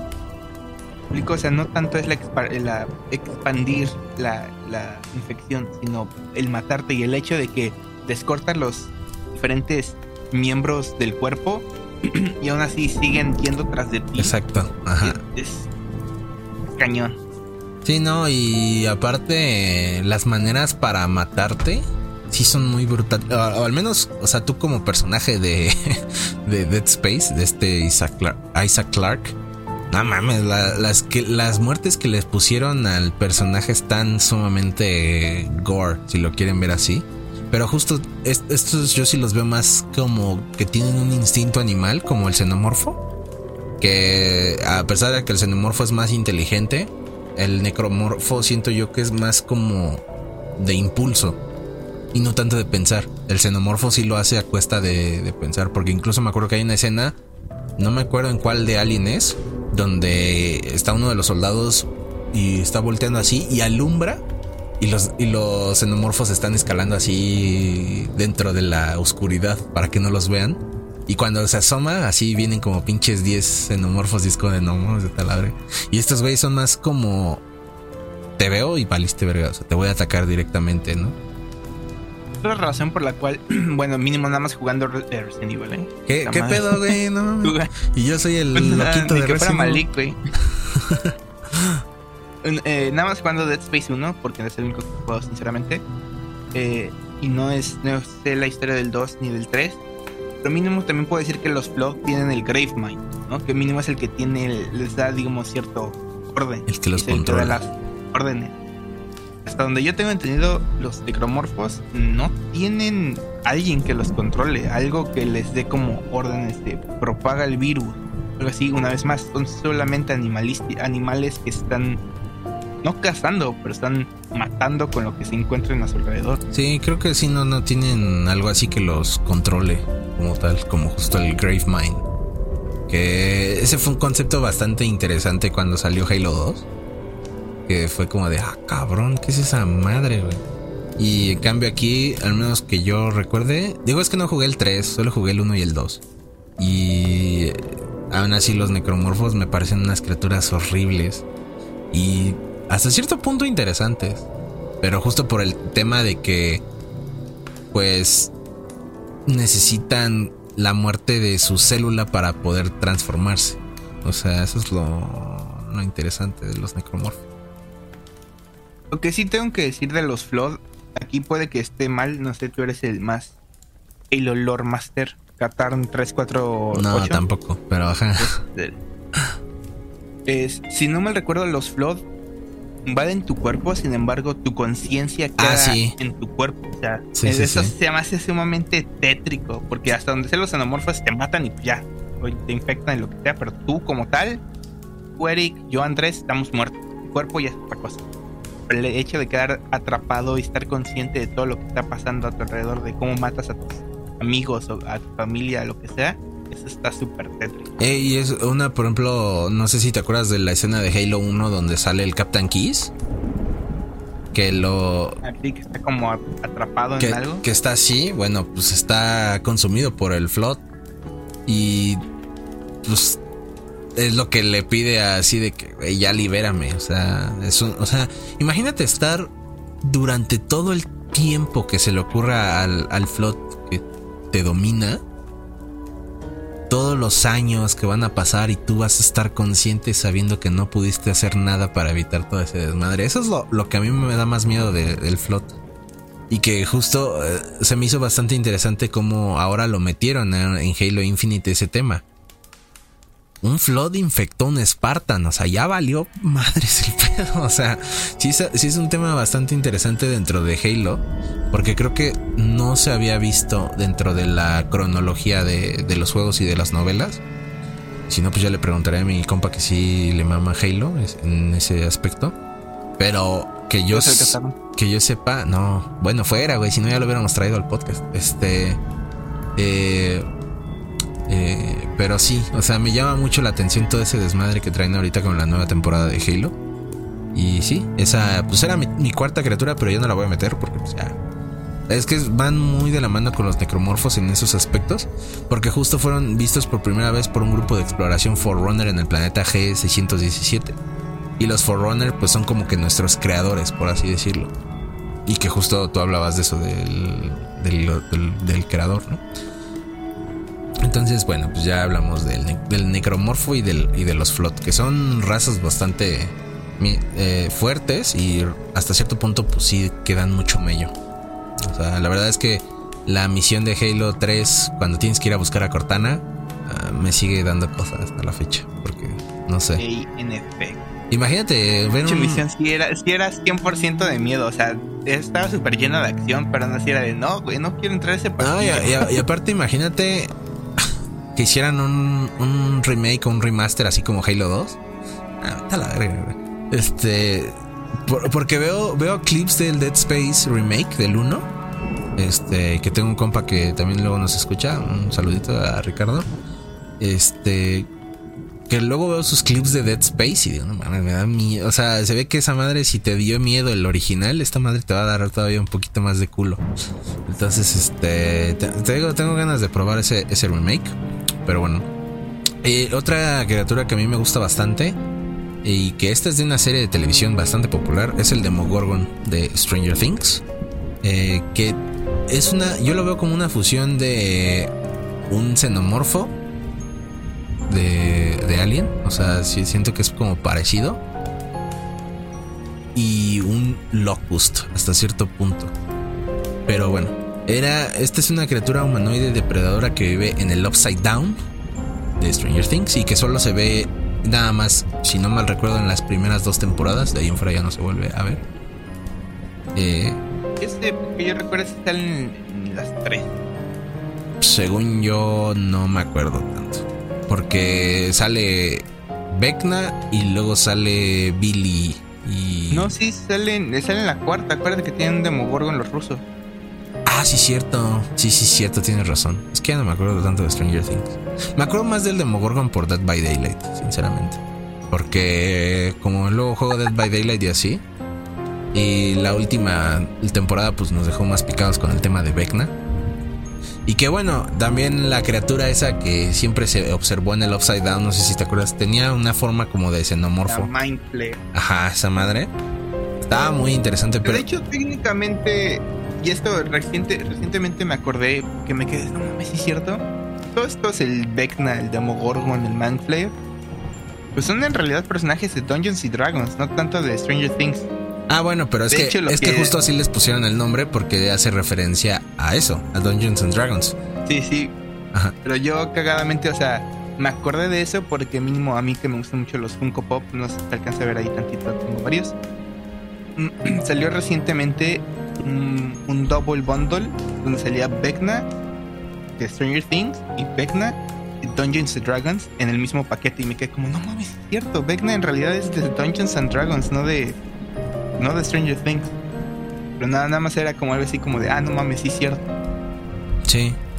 Pero aún así tienen diseños bastante interesantes. Sobre todo eh, el, el xenomorfo creo que... La, o sea, la inspiración que le mete al... Por eso, güey, espérate. O sea, el xenomorfo creo que sí influyó bastante en temas de, de Stranger Things. Porque te digo, la Mind Flare, pues sí parece, o sea, en cuestión de cómo se ve, se ve como un xenomorfo. Pero aparte, yo creo que le, lo inspiró para hacer pues, la forma humanoide que tiene el Demogorgon. Y aparte su extra para matar, porque si bien te puede clavar las garras o, arañarte, el otro es la boca, de cómo se abre, que parece como tipo flor, ¿no? Pero si te atrapa, pues te puede devorar incluso. Y eso es lo que se me hace bastante interesante. Y es que el Upside Down, a pesar de que no lo hemos visto así como que tan, tan, tan, tan a profundidad en el sentido de ver todas las criaturas, solo hemos visto algunas que son las que salen en la serie. Pero yo creo que sí sería un mundo así cabroncísimo de criaturas impresionantes, ¿no? Que sí te van a matar, ¿verdad? Pero no sé, el Demogorgon a mí sí como que siempre me ha llamado la atención porque justo siento esa como conexión con Alien, bueno, con el xenomorfo. Y aparte también cómo pueden hacer este pues viajar a la otra dimensión, ¿no? A través de estos portales, cómo es que vienen, que justo lo que usa Dead by Daylight pues es eso, su, su poder es como tal, irse por colmenas que ellos hacen para ir y venir y eso está bastante chido y que también pues de cierta forma ellos viven en, en nuestro mismo mundo, pero es una dimensión paralela. No sé, a mí el tema de las dimensiones paralelas y demás siempre se me, se me ha hecho algo bastante interesante. es algo que me gustaría que exploren más en la serie. Porque apenas en la cuarta siento que pudimos ver de manera una buen, un buen vistazo al, al Upside Down. Sí. Digo, yo no soy muy fan de la serie, sinceramente. Este, pero sí las veo cuando salen, nada más para, para ver esas cosas como de, a ver, ¿cómo va a acabar esto? ¿Cómo va? Pero en el... Vivo otra vez iba a decir Resident Evil, no sé por qué. Ya, güey, qué pedo. monstruo que es de Resident que el siguiente monstruo que yo tengo es de Resident Evil, güey, por eso lo estoy diciendo. Este... en la cuarta temporada de Stranger Things sí me quedé como, ok, el Upside Down suena interesante y sobre todo lo que me gustó es el hecho de que pensar, Vecna es el gran malo malote, pero técnicamente no. Vecna le responde a alguien más y eso es como, Ajá. el malo malote que no hemos visto. Le responde a alguien más. Eh, eso siempre es interesante. Sí, el Upside Down me, me encanta. La verdad es que sí es un tópico que me gustaría que abordaran más, pero bueno. Y digo, sobre todo a mí te digo el tema de las dimensiones paralelas. O sea, y saber que hay una dimensión como la tuya, pero pulera del otro lado. Sí y aparte, interesante. Lo interesante es que eso de realidades alternas o paralelas siempre se demuestra como algo en el futuro, en el espacio, ¿no? Un otro planeta. Aquí lo que sea más interesante es el hecho de que está abajo de nosotros, ¿no? Hasta donde se, ha entendido, está abajo de nosotros. no es como que, ay, tenemos que ir a otro planeta, es como, no, abajo. Así es. Pero esa fue Eso mi. Está muy interesante. Esa fue mi quinta criatura, el Demogorgon de Stranger Things. En mi caso, mi cuarta criaturita me vas a tener que ayudar aquí, porque digo, aquí yo me estoy yendo más que nada por diseño, porque siempre te lo he dicho que el diseño de este infectado se me hace chingoncísimo. Yo iba a meter una de Resident, Evil, pero dije, no, güey, ya, ese güey me va a odiar. Me raro que no metieras el Resident pues Evil. No, porque luego sales con tus jaladas y ya. Pero bueno. Yo metí el leaker de Resident Evil. Aquí, una, aquí lo tuve que meter más que nada por diseño. Porque me gusta un chingo su diseño como del cerebro expuesto, con la lengua toda larga. Que te y, que, atravesar. Y, que básicamente es un Daredevil. Ándale. Porque pues, se guía del ruido. O sea, tiene una, un este super oído. Aquí lo que encontré dice, los Lickers son humanos mutados que han sufrido una segunda metamorfosis inducida por una cepa proveniente del virus T. En particular, estos que hayan consumido grandes cantidades de carne. Ajá. Entonces, por ejemplo, lo que, lo que a mí se me hace interesante es en este sentido es que vamos a ponerlo de la siguiente manera. Y aquí me puedes decir, no, güey, estás pendejo o no, sí, estás bien. Este, lo que yo entiendo por esto es que infectas por el virus T zombie. Empieza a consumir mucha carne. Y si te toca otra cepa del virus T, un, digamos ahora sí que tu segunda dosis, lo conviertes en líquido, ¿no? Sí. No tienes posibilidades de convertirte en líquido. Eso se me hace interesante porque evoluciona dentro de, dentro de esta como plaga, evolucionas constantemente. Entonces, cabrón. Digo, no puse ningún Tyrant o el Nemesis o el, a ninguno de esos porque una vez más me estoy guiando aquí nada más simplemente por el diseño y el y lo divertido que es este, bueno, no divertido, pero lo, el desmadre que se arma mínimo recientemente Eric y yo que jugamos el Operation Raccoon City, cuando salían los leakers siempre era un pinche desmadre tratar de matarlo. Exacto. Y es que lo interesante de Resident Evil es que todas sus criaturas de cierta forma llegan a tener una evolución. En Resident Evil 1 en el remake más bien, porque en el original, según yo, no están. Pero bueno, eh, los zombies, la primera mutación de los zombies son los Crimson Head. Que yo lo que le decía al Spotty, este, que el, Resident Evil 1 es de cierta forma complicado, el, el remake, porque ahí tienes que jugar mucho con la idea de quemar a los zombies cuando los matas. Porque los Crimson Head igual consumen, o sea, si son zombies que consumieron un chorro de carne, así nomás, o sea, si ellos consumen un chorro de carne. Ah, pues de hecho también los vimos en el de Operation Raccoon City. Pero a estos nada más tienen que consumir un montón de carne humana y en cualquier momento van a evolucionar. Y justo este eh, pues lo que los diferencia de los zombies normales es que estos tienen garras. Y si te fijas bien, son un poquito garras grandes. No así su puta madre, pero sí las tienen como que más largas. Porque como el cuerpo se va. Cuando se va descomponiendo, pues se supone que se acelera como el proceso de nuestro cuerpo. O sea, nos crece el pelo, nos crecen las uñas y demás. Bueno, el Crimson Head empieza a crecerle de sus uñas tanto de los pies como de, de las manos. Y se llama Crimson Head porque se pone de color rojo y es más rápido que un zombie normal. O sea, los Crimson Head pueden llegar a correr. Y no son lo mismo que el Licker, porque el Licker ese sí es un torpedo. Entonces, este es lo, interesante. Y aparte también estos... justamente en el artículo que saqué, lo de la pequeña descripción que leí, el, último párrafo que se lo quité porque es... No hay que, no hay, no hay, hay que confundirlos con los Crimson Head. Ajá, porque yo, por ejemplo, sí pensaba que eran la evolución. O sea, los Leakers eran la evolución de los Crimson Head, pero no, no son. esos son otros, esos son aparte. Porque aparte, pues el Crimson Head este, es como un zombie, pero más OP. O sea, más evolucionado. Y el, el, el Leaker es diferente. El Leaker, como ya lo dije, pues tiene un super oído. O sea, tú vale verga si vas caminando, pero no haces tanto ruido. El güey no te va. No tendría por qué. Si. Así como yo lo he jugado, pues no tendría por qué atacarte. Pero si tú llegas y te mueves bruscamente o lo atacas, ya. Por eso mucha gente en, en Raccoon City de. Pues sí, que es donde salen, en Resident Evil 2.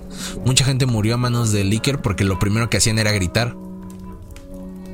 Y pues, no mames, pegas el pinche grito, el güey sabe dónde estás. ¿Qué es lo que no sé? Es como ese de, Jurassic Park con el T-Rex, ¿no? Cuando no hacen ruido y demás. Más o menos con los, con los Lickers, ¿no? Pero sí es una criatura bastante letal y que aparte digo, tiene garras. ¿no? Que con esas te puede partir sin broncas a la mitad.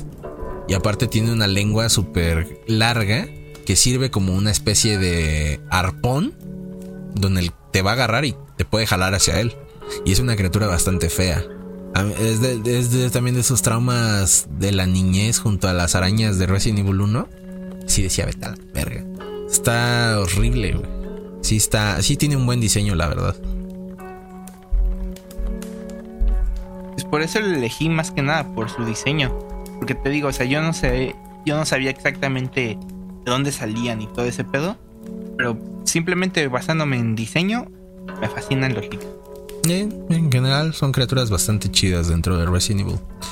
Eh, bueno, como ya hablamos del necromorfo y demás, pues ya no, me la voy a saltar. Y eh, este también fue como un mini trauma, porque la verdad es que David Cronenberg, el padre del, body horror, se la rifó bien cabrón con esta película, que es la de The Fly, o La Mosca. Y pues en esta película nos muestran a un científico brillante, pero con un ego bien cabrón, que cuando empieza un experimento de una máquina, este pues ahí tenía que. Eh, esta máquina no tenía que tener ningún. Eh, especie de ADN. Si no mal recuerdo, creo que era una máquina para teletransportación. No, no me acuerdo. Ahorita tengo un poquito en blanco la película. Pero el caso es que en esa máquina, cuando la prueba el doctor, este Seth Brudel, se mete una mosca. Y vale verga todo el proceso de lo que estaba haciendo. Y entonces el güey se empieza a fusionar con la mosca. Al paso de la película vemos cómo él se empieza a transformar en una mosca gigante hasta cierto punto. Pero es una criatura muy horrible, güey. Muy, muy, muy horrible. La verdad es que David Cronenberg ahí creó una de las criaturas, yo diría que más emblemáticas también de la ciencia ficción. Y que, bueno, no, no tan emblemáticas porque siento que mucha gente igual y no la ubica. Pero yo creo que cuando ven la criatura, o sea, si les muestras las fotos, es como de, ah, ya sé qué mamada es. Y está muy horrible. Es la de Jeff Goldblum, ¿verdad? Sí, justo es lo que iba a decir. Y que también es un remake. es un remake. Eh, la, si no me recuerdo, creo que la, primera salió en los 50 también. Y lo que me encanta es, es que ves durante toda la película, ves como se empieza a deformar el, el set Brodo. Se empieza, o sea, la, la, piel se le empieza a caer, le empiezan a salir extremidades que no tenía. O sea, cómo te marca todo el proceso de la transformación, lo hace brutal. Y la historia sí está muy buena, está bien pasada de lanza, pero sí te genera como ese miedo de qué pasaría si tú te fusionas con algo que no debería de pasar. O sea, está, está bastante interesante y Jeff Goldblum lo hace muy bien. O sea, esa es una de sus mejores películas a mi parecer. Me gustan bastante The Fly, La Mosca. Y no, eso digo, la, la puse ya muy abajo porque si no. Creo que no. Pues a diferencia de las otras que consideramos que sí son más letales y demás, aquí nuestro personaje solo se está transformando, ¿eh? Y está cambiando sus hábitos y demás, pero no se exploró como que esa idea de. Pues, que pudo haber sido, ¿no? O sea. de puede dominar mundos y demás, pues no. Pero es una criatura que la verdad sí da miedo, güey. Y si lo ves, o sea, si ves la transformación da mucho asco, de verdad. Este David Cronenberg lo hizo muy cabrón con su película. Salió en 1987. Muy buena película, la verdad. Esta, esta peli es de esas películas que nada más he visto como que clips de los momentos más emblemáticos. Nunca la he visto completa. Pero siempre que la veo, sí, sí es el, el, momento donde sale como que todo viscoso. Se le ve todo. Sí, ah, sí, güey, se ve asquerosísimo. Sí, o sea, se ve horrible, güey. Te digo que. Y digo, a David Cronenberg sí se le conoce mucho por ser el padre del body horror, que este es el horror. Eh, pues de tu cuerpo. tal cual. De las deformaciones de tu cuerpo y de todo lo que puedes sufrir. Entonces, este, aquí en The Fly sí te muestra unas series, unas escenas súper asquerosas y que justo una de esas es cuando sale todo viscoso, no mames, te da un chingo de asco. Y yo creo que es de esas que, por ejemplo, no sé si has visto alguna vez lo que hubiera pasado con Peter si la araña que lo mordió hubiera funcionado de una manera diferente. O sea, que no fuera Spider-Man así, sino que tal cual fuera un hombre ah, que convertido en araña. Pedazos de piel Ese tipo de ah. cosas, pues vienen de parte de lo que hizo Cronenberg en ese momento, güey. Tal cual. Bueno, no sé, nunca lo he, lo he investigado, pero, o sea, yo lo veo y digo, se parece a lo que hizo Cronenberg con The Fly. Y es como sería un humano híbrido de un, de un animal. La verdad está, está horrible, pero está bastante interesante. La película está muy buena, sí se los recomiendo. Pero bueno, ya pasa con criatura. No sé cuál es la que le sigue. Yo sí voy a regresar a uno más letal. Este sí yo creo que va a ser muy rápido. Más que nada porque en realidad no hay información respecto a este infectado de Left 4 Dead. En Left 4 Dead la historia está muy escasas. Este, nada más la puedes asociar por lo que van diciendo los sobrevivientes a lo largo de las campañas. Pero este es el más interesante porque si te a analizarlo un poco más, The Witch es el único zombie pasivo. Tú necesitas molestarlo para que te ataque. Y si te pones a pensar aún más, eh, perdiendo el tiempo en vez de estar haciendo tu tarea de sobre la, eh, de la carrera o algo así, que digo, no, es que hace eso, ¿no? Pero te pones a pensar, es el único zombie infectado. En realidad, tiene como un sistema de presa, un cebo. El escuchar como, él como llora que los sobrevivientes vayan de, ah, que hay alguien vivo. es que sí da cosa, o sea, me llegan los flashbacks de Let for Dead de cuando yo estaba morro y no mames, me da, cosa. Tener ese cebo de alguien llorando y que los sobrevivientes vayan y, ah, que hay alguien vivo y que nada más le eches la linterna para que sea una witch. Inmediatamente digo, dentro del gameplay, que te tire y que con las uñas largas te empiece a desgarrar digo, no te mata inmediatamente, pero no, no, no se queda muy cerca, ¿no? Pero pensarlo, pensando en, ya en la realidad, lo que podría ser este infectado hacia una persona, sin duda yo creo que inmediatamente los mata. Sí.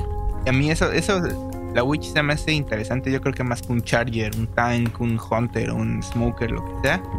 El pensar en, es, en estos infectados, un elemento en la vida real, y siento que la Witch es de los más interesantes junto con la, la por ejemplo. No, y aparte el tema de lo, o sea, lo interesante de, de la Witch es que no tiene un origen como tal.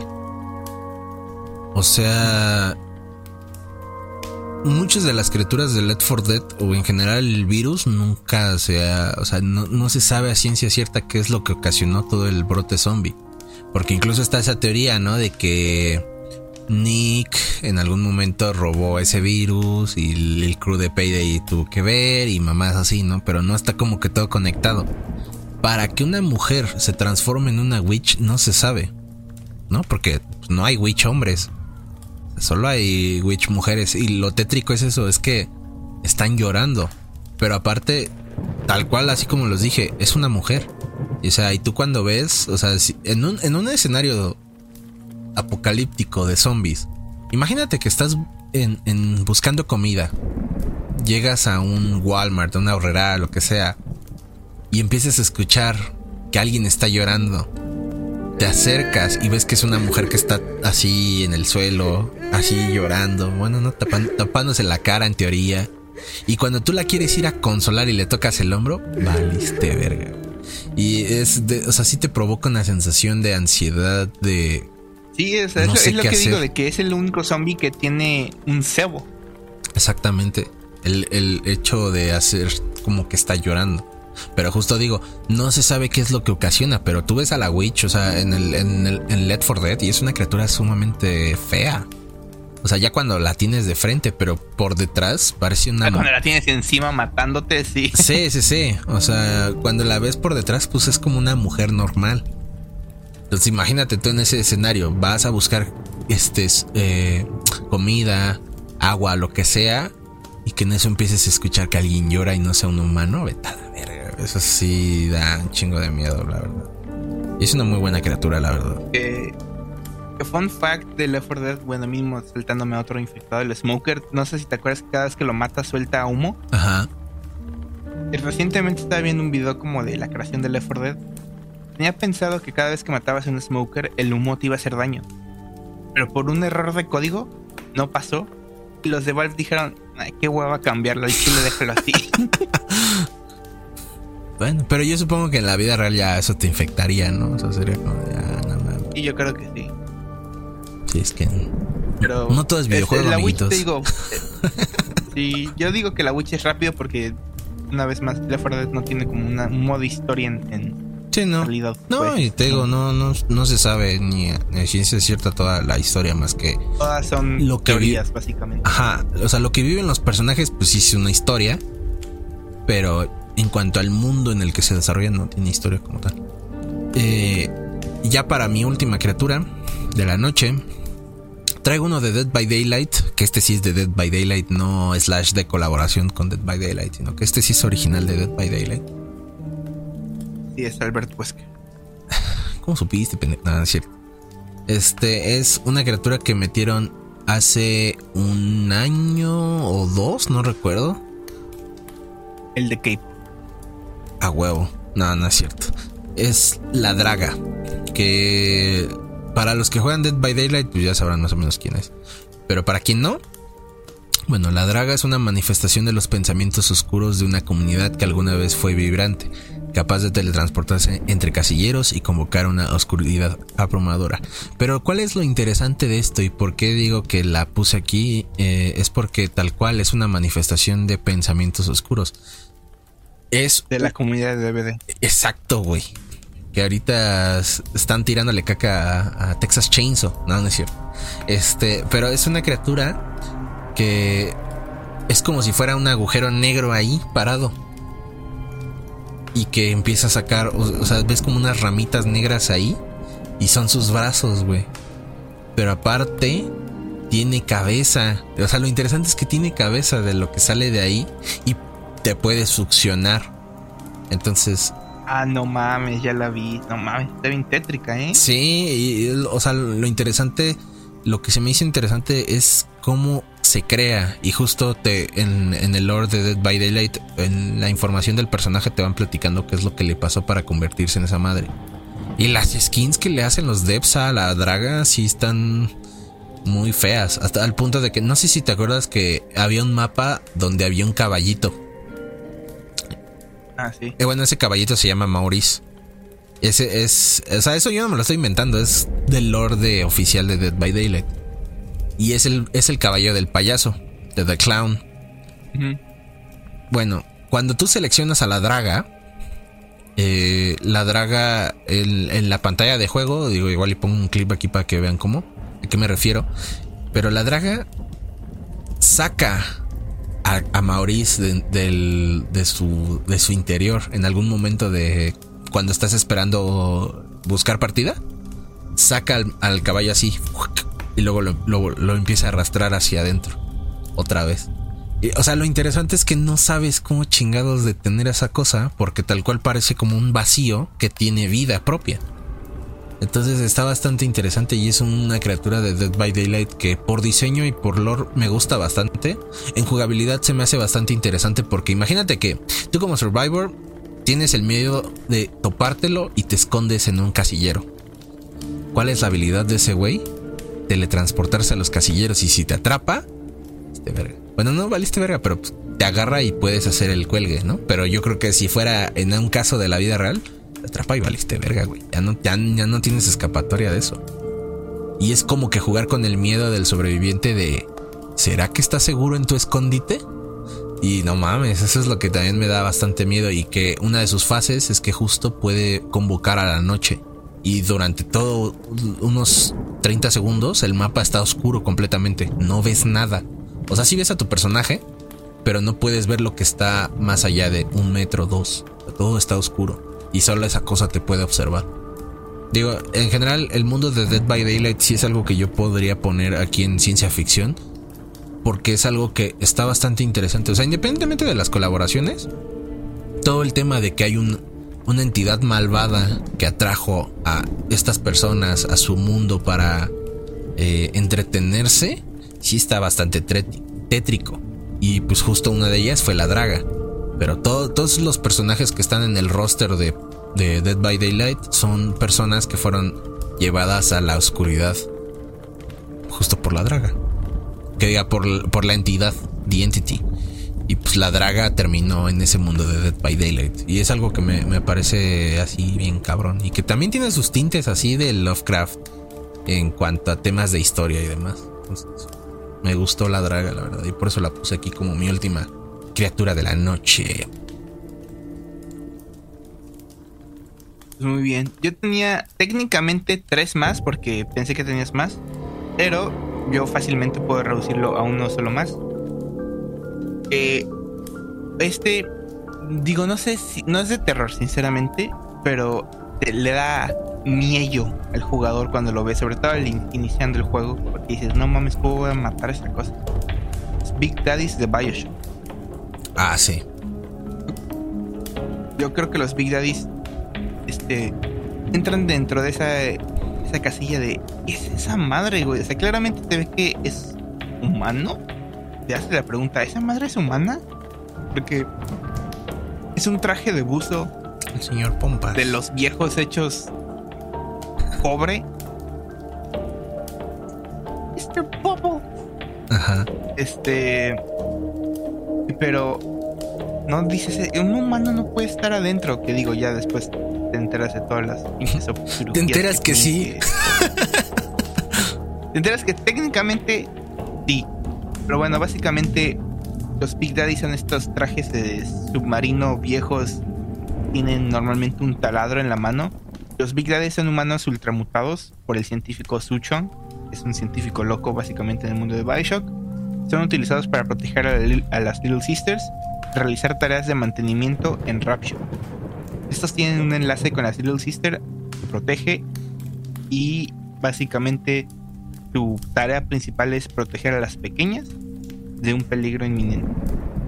Este, estas son interesantes porque eventualmente digo spoilers de BioShock 1, 2. Ah, ya hicimos un capítulo de BioShock completo, güey. Este, eventualmente tú te vuelves un, un Big Daddy y en el Bioshock 2 eres un Big Daddy tipo alfa, si no me recuerdo que se llama algo así. Nadie se acuerda de ese videojuego. Este, ah, depende. Em, y básicamente ves todo lo que conlleva ser un, Big Daddy y proteger a las Little Sisters. Pero a mí lo que también me, me gusta mucho es todo lo que incluye ser un Big Daddy, que aquí lo que tengo es, dice que los candidatos para la transformación fueron por una modificación de la laringe y aplicación de feromón. Estas son las que atraen a las Little Sisters hacia los Big Daddy. Después de la modificación de laringe, la piel y los órganos de los candidatos son injertados en el traje para asegurar la adherencia completa, exceptuando en el caso de la serie Alpha, que es la del Bioshock 2. Eh, con la unión de genes, los seres humanos dentro de los trajes se les da una mayor fuerza y agilidad. Los trajes acero contienen el sistema de soporte vital necesario para mantener con vida durante sus funciones permiten a un Big Daddy levantar grandes pesos con facilidad. O sea, no solamente te metes en un traje, sino tienes que llevarte a, llevar tu cuerpo a varias operaciones y cirugías para básicamente volverte un Big Daddy para siempre. No hay manera de decir, me voy a quitar el traje ahora. Nel, eres un Big Daddy por siempre y para siempre. Y es. Pues es una idea que dices, no mames, no, no, no quiero. no, y aparte, la primera impresión de un Big Daddy te da miedo porque justo va acompañado de la, de la Little Sister. Y, era lo que hablábamos en el episodio, ¿no? Que tú ves a las Little Sisters y sí te da la impresión de algo que te da miedo. Porque justo, primero dices es una niña. Pero ya cuando ves bien a la niña, no mames, o sea, tiene piel pálida, ojos amarillos, completamente amarillos. O sea, no, no digo de que tenga nada más lo de aquí y todo amarillo, sino toda, todo el ojo es amarillo. Y aparte, esa cosa no habla, nada más es como... Mmm, y ya, y ya. Pero aparte, las armas que tiene, o sea... Que digo, es, hasta cierto punto es un ser inofensivo. Pero si tú atacas a la Little Sister, ya valiste O sea, es una criatura bastante interesante. Y justo eso que dices, imagínate que te sometas a ese proceso de ser un Big Daddy, ¿no? Digo, nuestro protagonista eh, este, en, la, en el primer juego, pues ya no le quedaba de otra. Pero aún así todo el proceso que conlleva para que tú te conviertas en un Big Daddy, yo supongo, bueno, es que no supongo, yo digo que debe haber sido algo no de yo quiero ser, ¿sabes? Más bien fue de vamos a secuestrar a güeyes para que se sometan. Yo creo que ha de ser estilo algo tipo mafioso de, mira, tenemos de, un, de dos, o te quebramos y de ahí conseguimos lo que nos debes, o te vas a este programita que tenemos llamado Big Daddy, a ver, y trabajas un par de años con siendo Big Daddy, pagas tu, deuda. Y amon. Y a la chingada. No, y aparte también evolucionó en las Littles, en las Big Sisters. Este programa que también, pues ahora ya no lo haces con hombres, ahora lo haces también con mujeres. Y las, las, este, las Big Sisters son más rápidas y tienen más habilidades que los, los Big Daddy, pero no le quita el hecho de que sean igual de peligrosos los dos. O sea, son criaturas bastante eh, peligrosas. Y aunque son inofensivas, bueno, sobre todo el Big Daddy, sí te da miedo. O sea, porque imagínate que estás en el, en el fondo del océano, que también es un, un miedo recurrente dentro de la ciencia ficción. Y luego en el fondo del océano, en una ciudad que por un lado dices se ve bien, pero sabes que algo no tiene de bien. O sea, se, se ve decente, pero pues no. Y luego que te salga esa madre, no mames. O sea, sí es todo un tema. Rapture está lleno de criaturas bastante interesantes ahí. Yo rápidamente, nada más para cerrar, dije que tenía tres y este fue el que más quería desarrollar. Los otros dos es el hombre pálido de eh, El laberinto del fauno, que es el que te pone los ojos en las palmas, tiene que ver y básicamente. Ese, puta madre, ese sí es ah, trauma de la niñez. sí, sí, también y el otro que es de, videojuegos, el es Oryx, el rey de los poseídos de Destiny. Ese lo que es más interesante es este, bueno, obviamente tiene una gran evolución a través del lore de Destiny. Estos tipos básicamente hicieron un pacto con el diablo. El pacto que, es, que hacen es te voy a dar almas, te voy a dar muerte. Y cada vez que te dé cierta cantidad de almas y muertes, tú me das más poder. Pero llega un punto en el que estos tres hermanos matan tanto que necesitan hacer genocidios completos de mundos para poder nada más satisfacer a los al diablo este con el. Entonces te da una idea cabrona de los grandes eh, cosas que han hecho estos hermanos. Y ya, es el, los últimos dos que Muy bien, pues con eso cerramos este tercer episodio de octubre. Eh, yo Quisiera cerrar, antes de pasar a dar las conclusiones, con una serie de recomendaciones que le quiero hacer a la audiencia, si es que todavía no tienen así de... Todavía necesito ver más cosas de terror para este fin de semana, para Halloween y demás. Bueno, traigo una serie de recomendaciones que pueden servirles a todos ustedes si quieren pasar un poquito de miedo. Tengo dos videojuegos y tres películas. Eh, una película no es tanto de terror, eh, pero las demás sí. Eh, Alien, la primera, eh, nuestra tripulación de la nave espacial Nostromo atiende una señal de auxilio y sin saberlo, sube a bordo al xenomorfo. Esta película dirigida por Ridley Scott está bastante buena, genera mucha tensión durante todo el tiempo de la película, bueno, durante una gran parte de la película más bien. Eh, aquí también nace una de las heroínas del cine, es Ellen Ripley. Eh, una película que les recomiendo bastante si se la quieren pasar con mucho mello.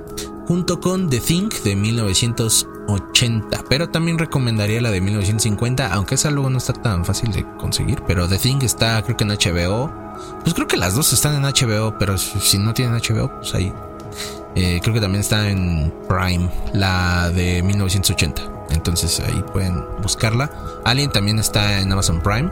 Este, y aquí pues una, alienígena se transforma en otras formas vivientes que invade una base científica de la Antártida. Y como ya le dije, pues es un experimento fallido de Marte. Sí las recomiendo estas dos grandes películas. Ahora yo no metí a esta criatura eh, eh, aquí porque no soy tan fan. Pero sí me gusta mucho el concepto de dónde viene. Y creo que la última película está bastante buena. Shin Godzilla. De, de este. Iba a decir Shinji Mikami, ¿eh? ¿Qué pedo? Eh, eh, era de Hideo, ¿no? no es cierto. es que te estoy chingando. De Hideaki Anno, güey. Si es Anno. ¿Cómo? Ah. Este, de Hideo Kojima, no, no cierto. De Hideaki Anno, el creador de Evangelion, si le suena el nombre. Eh, es una película que nos trae una. Hasta cierto punto, una versión diferente de Godzilla. Pero lo que está interesante de esta versión de Godzilla es que es un Kaiju, o bueno, se regresa a este Kaiju agresivo que aterroriza una ciudad. Y es justo con el concepto del que nace la película original, la de 1951, no, 54, no me acuerdo cuándo les dije, pero bueno, la película original es de los años 50. Y justo nacía por este miedo de pues del tema de las bombas atómicas y el tema de la bomba el, eh, el tema de la bomba de hidrógeno. Entonces sí es un tema que hasta cierto punto todavía es latente y que no por nada también es una fobia, ¿no? El miedo al océano y pues todo lo que debe de, de haber ahí porque hasta cierto punto el océano sí es un sistema que no está recorrido así el 100%. O sea, es algo que se nos, ha, se nos ha hecho difícil de visitar, ¿no? Por muchas cuestiones de la presión y demás. Entonces, no sé, que si exista algo ahí, pues da mucho miedo, ¿no? Y que todavía se ha despertado por pues, una arma atómica. Y que digo, en la película pues sí está como que esa idea de pues, matarlo con una bomba atómica, ¿no? Y digo, eh, es quizá una película no de terror, pero siento que sí demuestra eh, pues ese miedo, ¿no? De cómo aterroriza a la, ciudad. Y sobre todo es una, es una muy buena película, la verdad. Eh, digo, no he visto todas de las nuevas de Shin, pero creo que Shin Godzilla está bastante buena y esa la pueden encontrar en HBO y en Prime. Yo creo que sí tengo que decir que es la mejor sí. Entonces... Shin es que yo no, he visto todas, pero definitivamente creo que es una buena representación del monstruo, sobre todo, del Kaiju. Entonces sí se las recomiendo. Eh, digo, no soy tan fan de este personaje, pero sí me gusta mucho eh, esta película. Sí se las recomiendo bastante. Y en general es como que de las mejorcitas de Godzilla. Entonces, también si les gusta Godzilla, pues véanla. Y los otros dos, pues son dos videojuegos. Resident Evil. No, no es cierto es Dead Space, que ya hablamos de él. Eh, la verdad es que sí está bastante bueno. Digo, el, primero, digo, ya si ustedes pues, tienen el remake, pues, jueguenlo.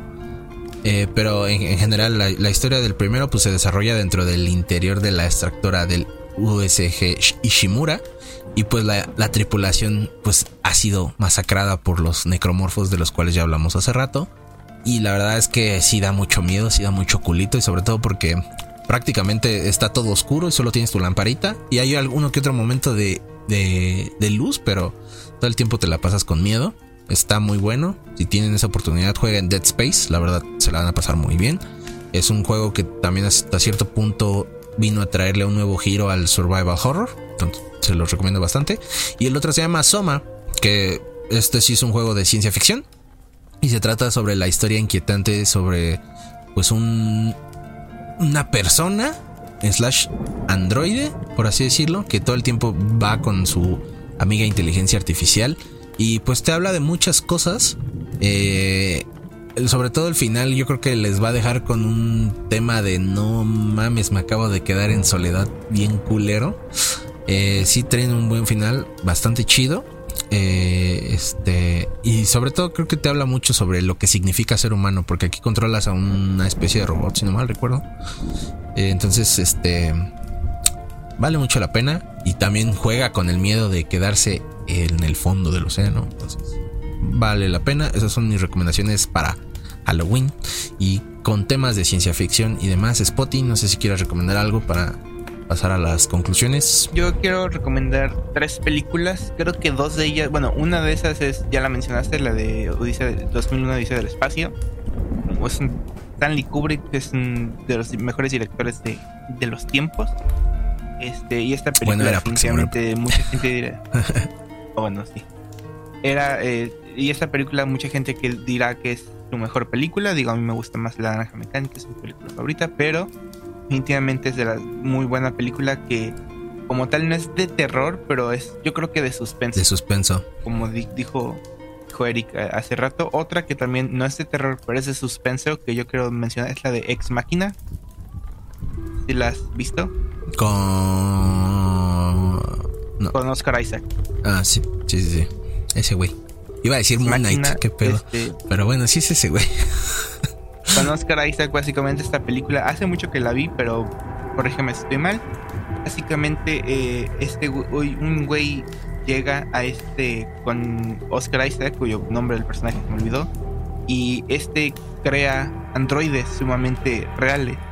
Poco a poco se va dando cuenta que estos androides ahora sí que son más humanos que androides, pero como, al ser creados no tienen la voz y la decisión que uno quisiera tener.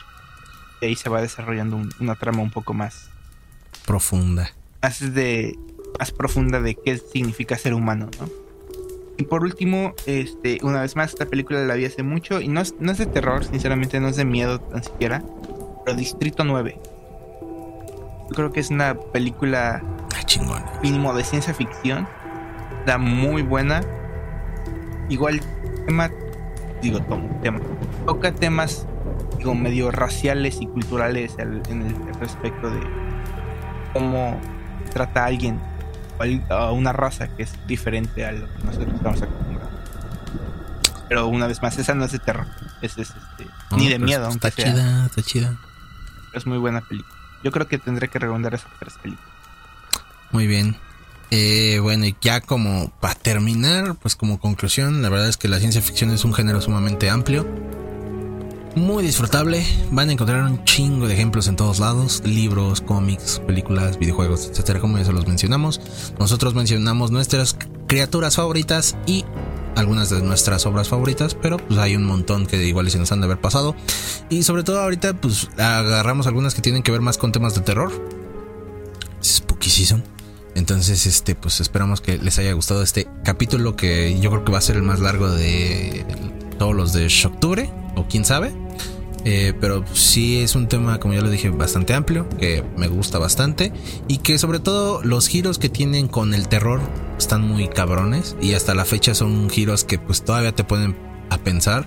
Ahorita como ya lo dije, uno de los temas que están muy latentes son la inteligencia artificial y es un tema que sí está interesante porque si lo pones en las manos correctas, se pueden hacer buenas cosas, pero si lo pones en las manos incorrectas, pues se puede hacer un cague bien cabrón. Entonces, pues. Así es, chinga tu madre y los Musk. Oh, qué lachi. Para, para no quitar la costumbre. Entonces, este. Pues sí, es eso. Eh, Spotty, conclusiones y redes. Conclusiones. Yo creo que más que nada es. en efecto, listo, vámonos. No, pero yo creo que sí, las que mencionamos fueron algunos del, bueno, mínimo en mi caso, de los que nos llegamos a acordar este, sobre de miedo, terror, suspenso, lo que sea. Pero definitivamente hay algunas este, franquicias allá afuera de ciencia ficción que no tienen que ver con el terror son muy buenas, como las películas de Resident Evil, ¿sí no, Eric? Bueno, las animadas. Ah, ¿cómo ves, puto? No, las live action. Entonces, este. Pero hay eh, de esas, este. Ay, ¿qué estoy diciendo, güey? Por tus mamadas se me olvidó. este. Que hay, Ah, que hay buenas algunos- películas hay que no muchas son. películas, Ajá. juegos, este, franquicias de ciencia ficción que no tienen que ver con el terror, pero aún así son muy buenas y como Eric ya dijo, expuso al inicio de este video, ciencia ficción abarca muchas cosas, desde cómics, mangas, historia y no necesariamente tienen que ser este o un futurista todo feo.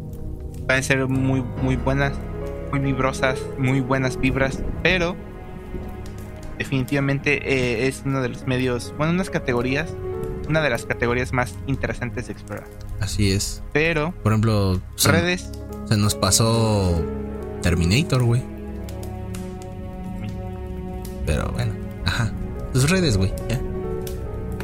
Andrés, Instagram Andrés-Santiago99 y a Twitter Andrés-Santiago-Bajo. Muy Es bien. la una de la mañana, güey, ya tengo sueño. No creo, aquí son las 12. este. También todos lados como Justusito en Instagram y Twitter, ahí me pueden encontrar. Donde comparto cosas del Manchester United, de películas, de música y demás. Ahí nos pueden encontrar en todas las redes. Y recuerden seguirnos a todos nosotros, bueno, en nuestras redes de Geeks de Sillón, en Facebook como Geeks de Sillón Podcast, en Instagram como Geeks de Sillón y en TikTok, aunque esté bastante muerto, Geeks de Sillón Podcast, ahí también nos pueden encontrar. Y pues aquí en YouTube, suscríbanse para que no se pierdan nada de esto. Denle like. Denle likes, este, Like. sus- suscríbanse, denle a la campanita. Y pues nada, otro jueves de Spotty. Nos vemos el próximo jueves.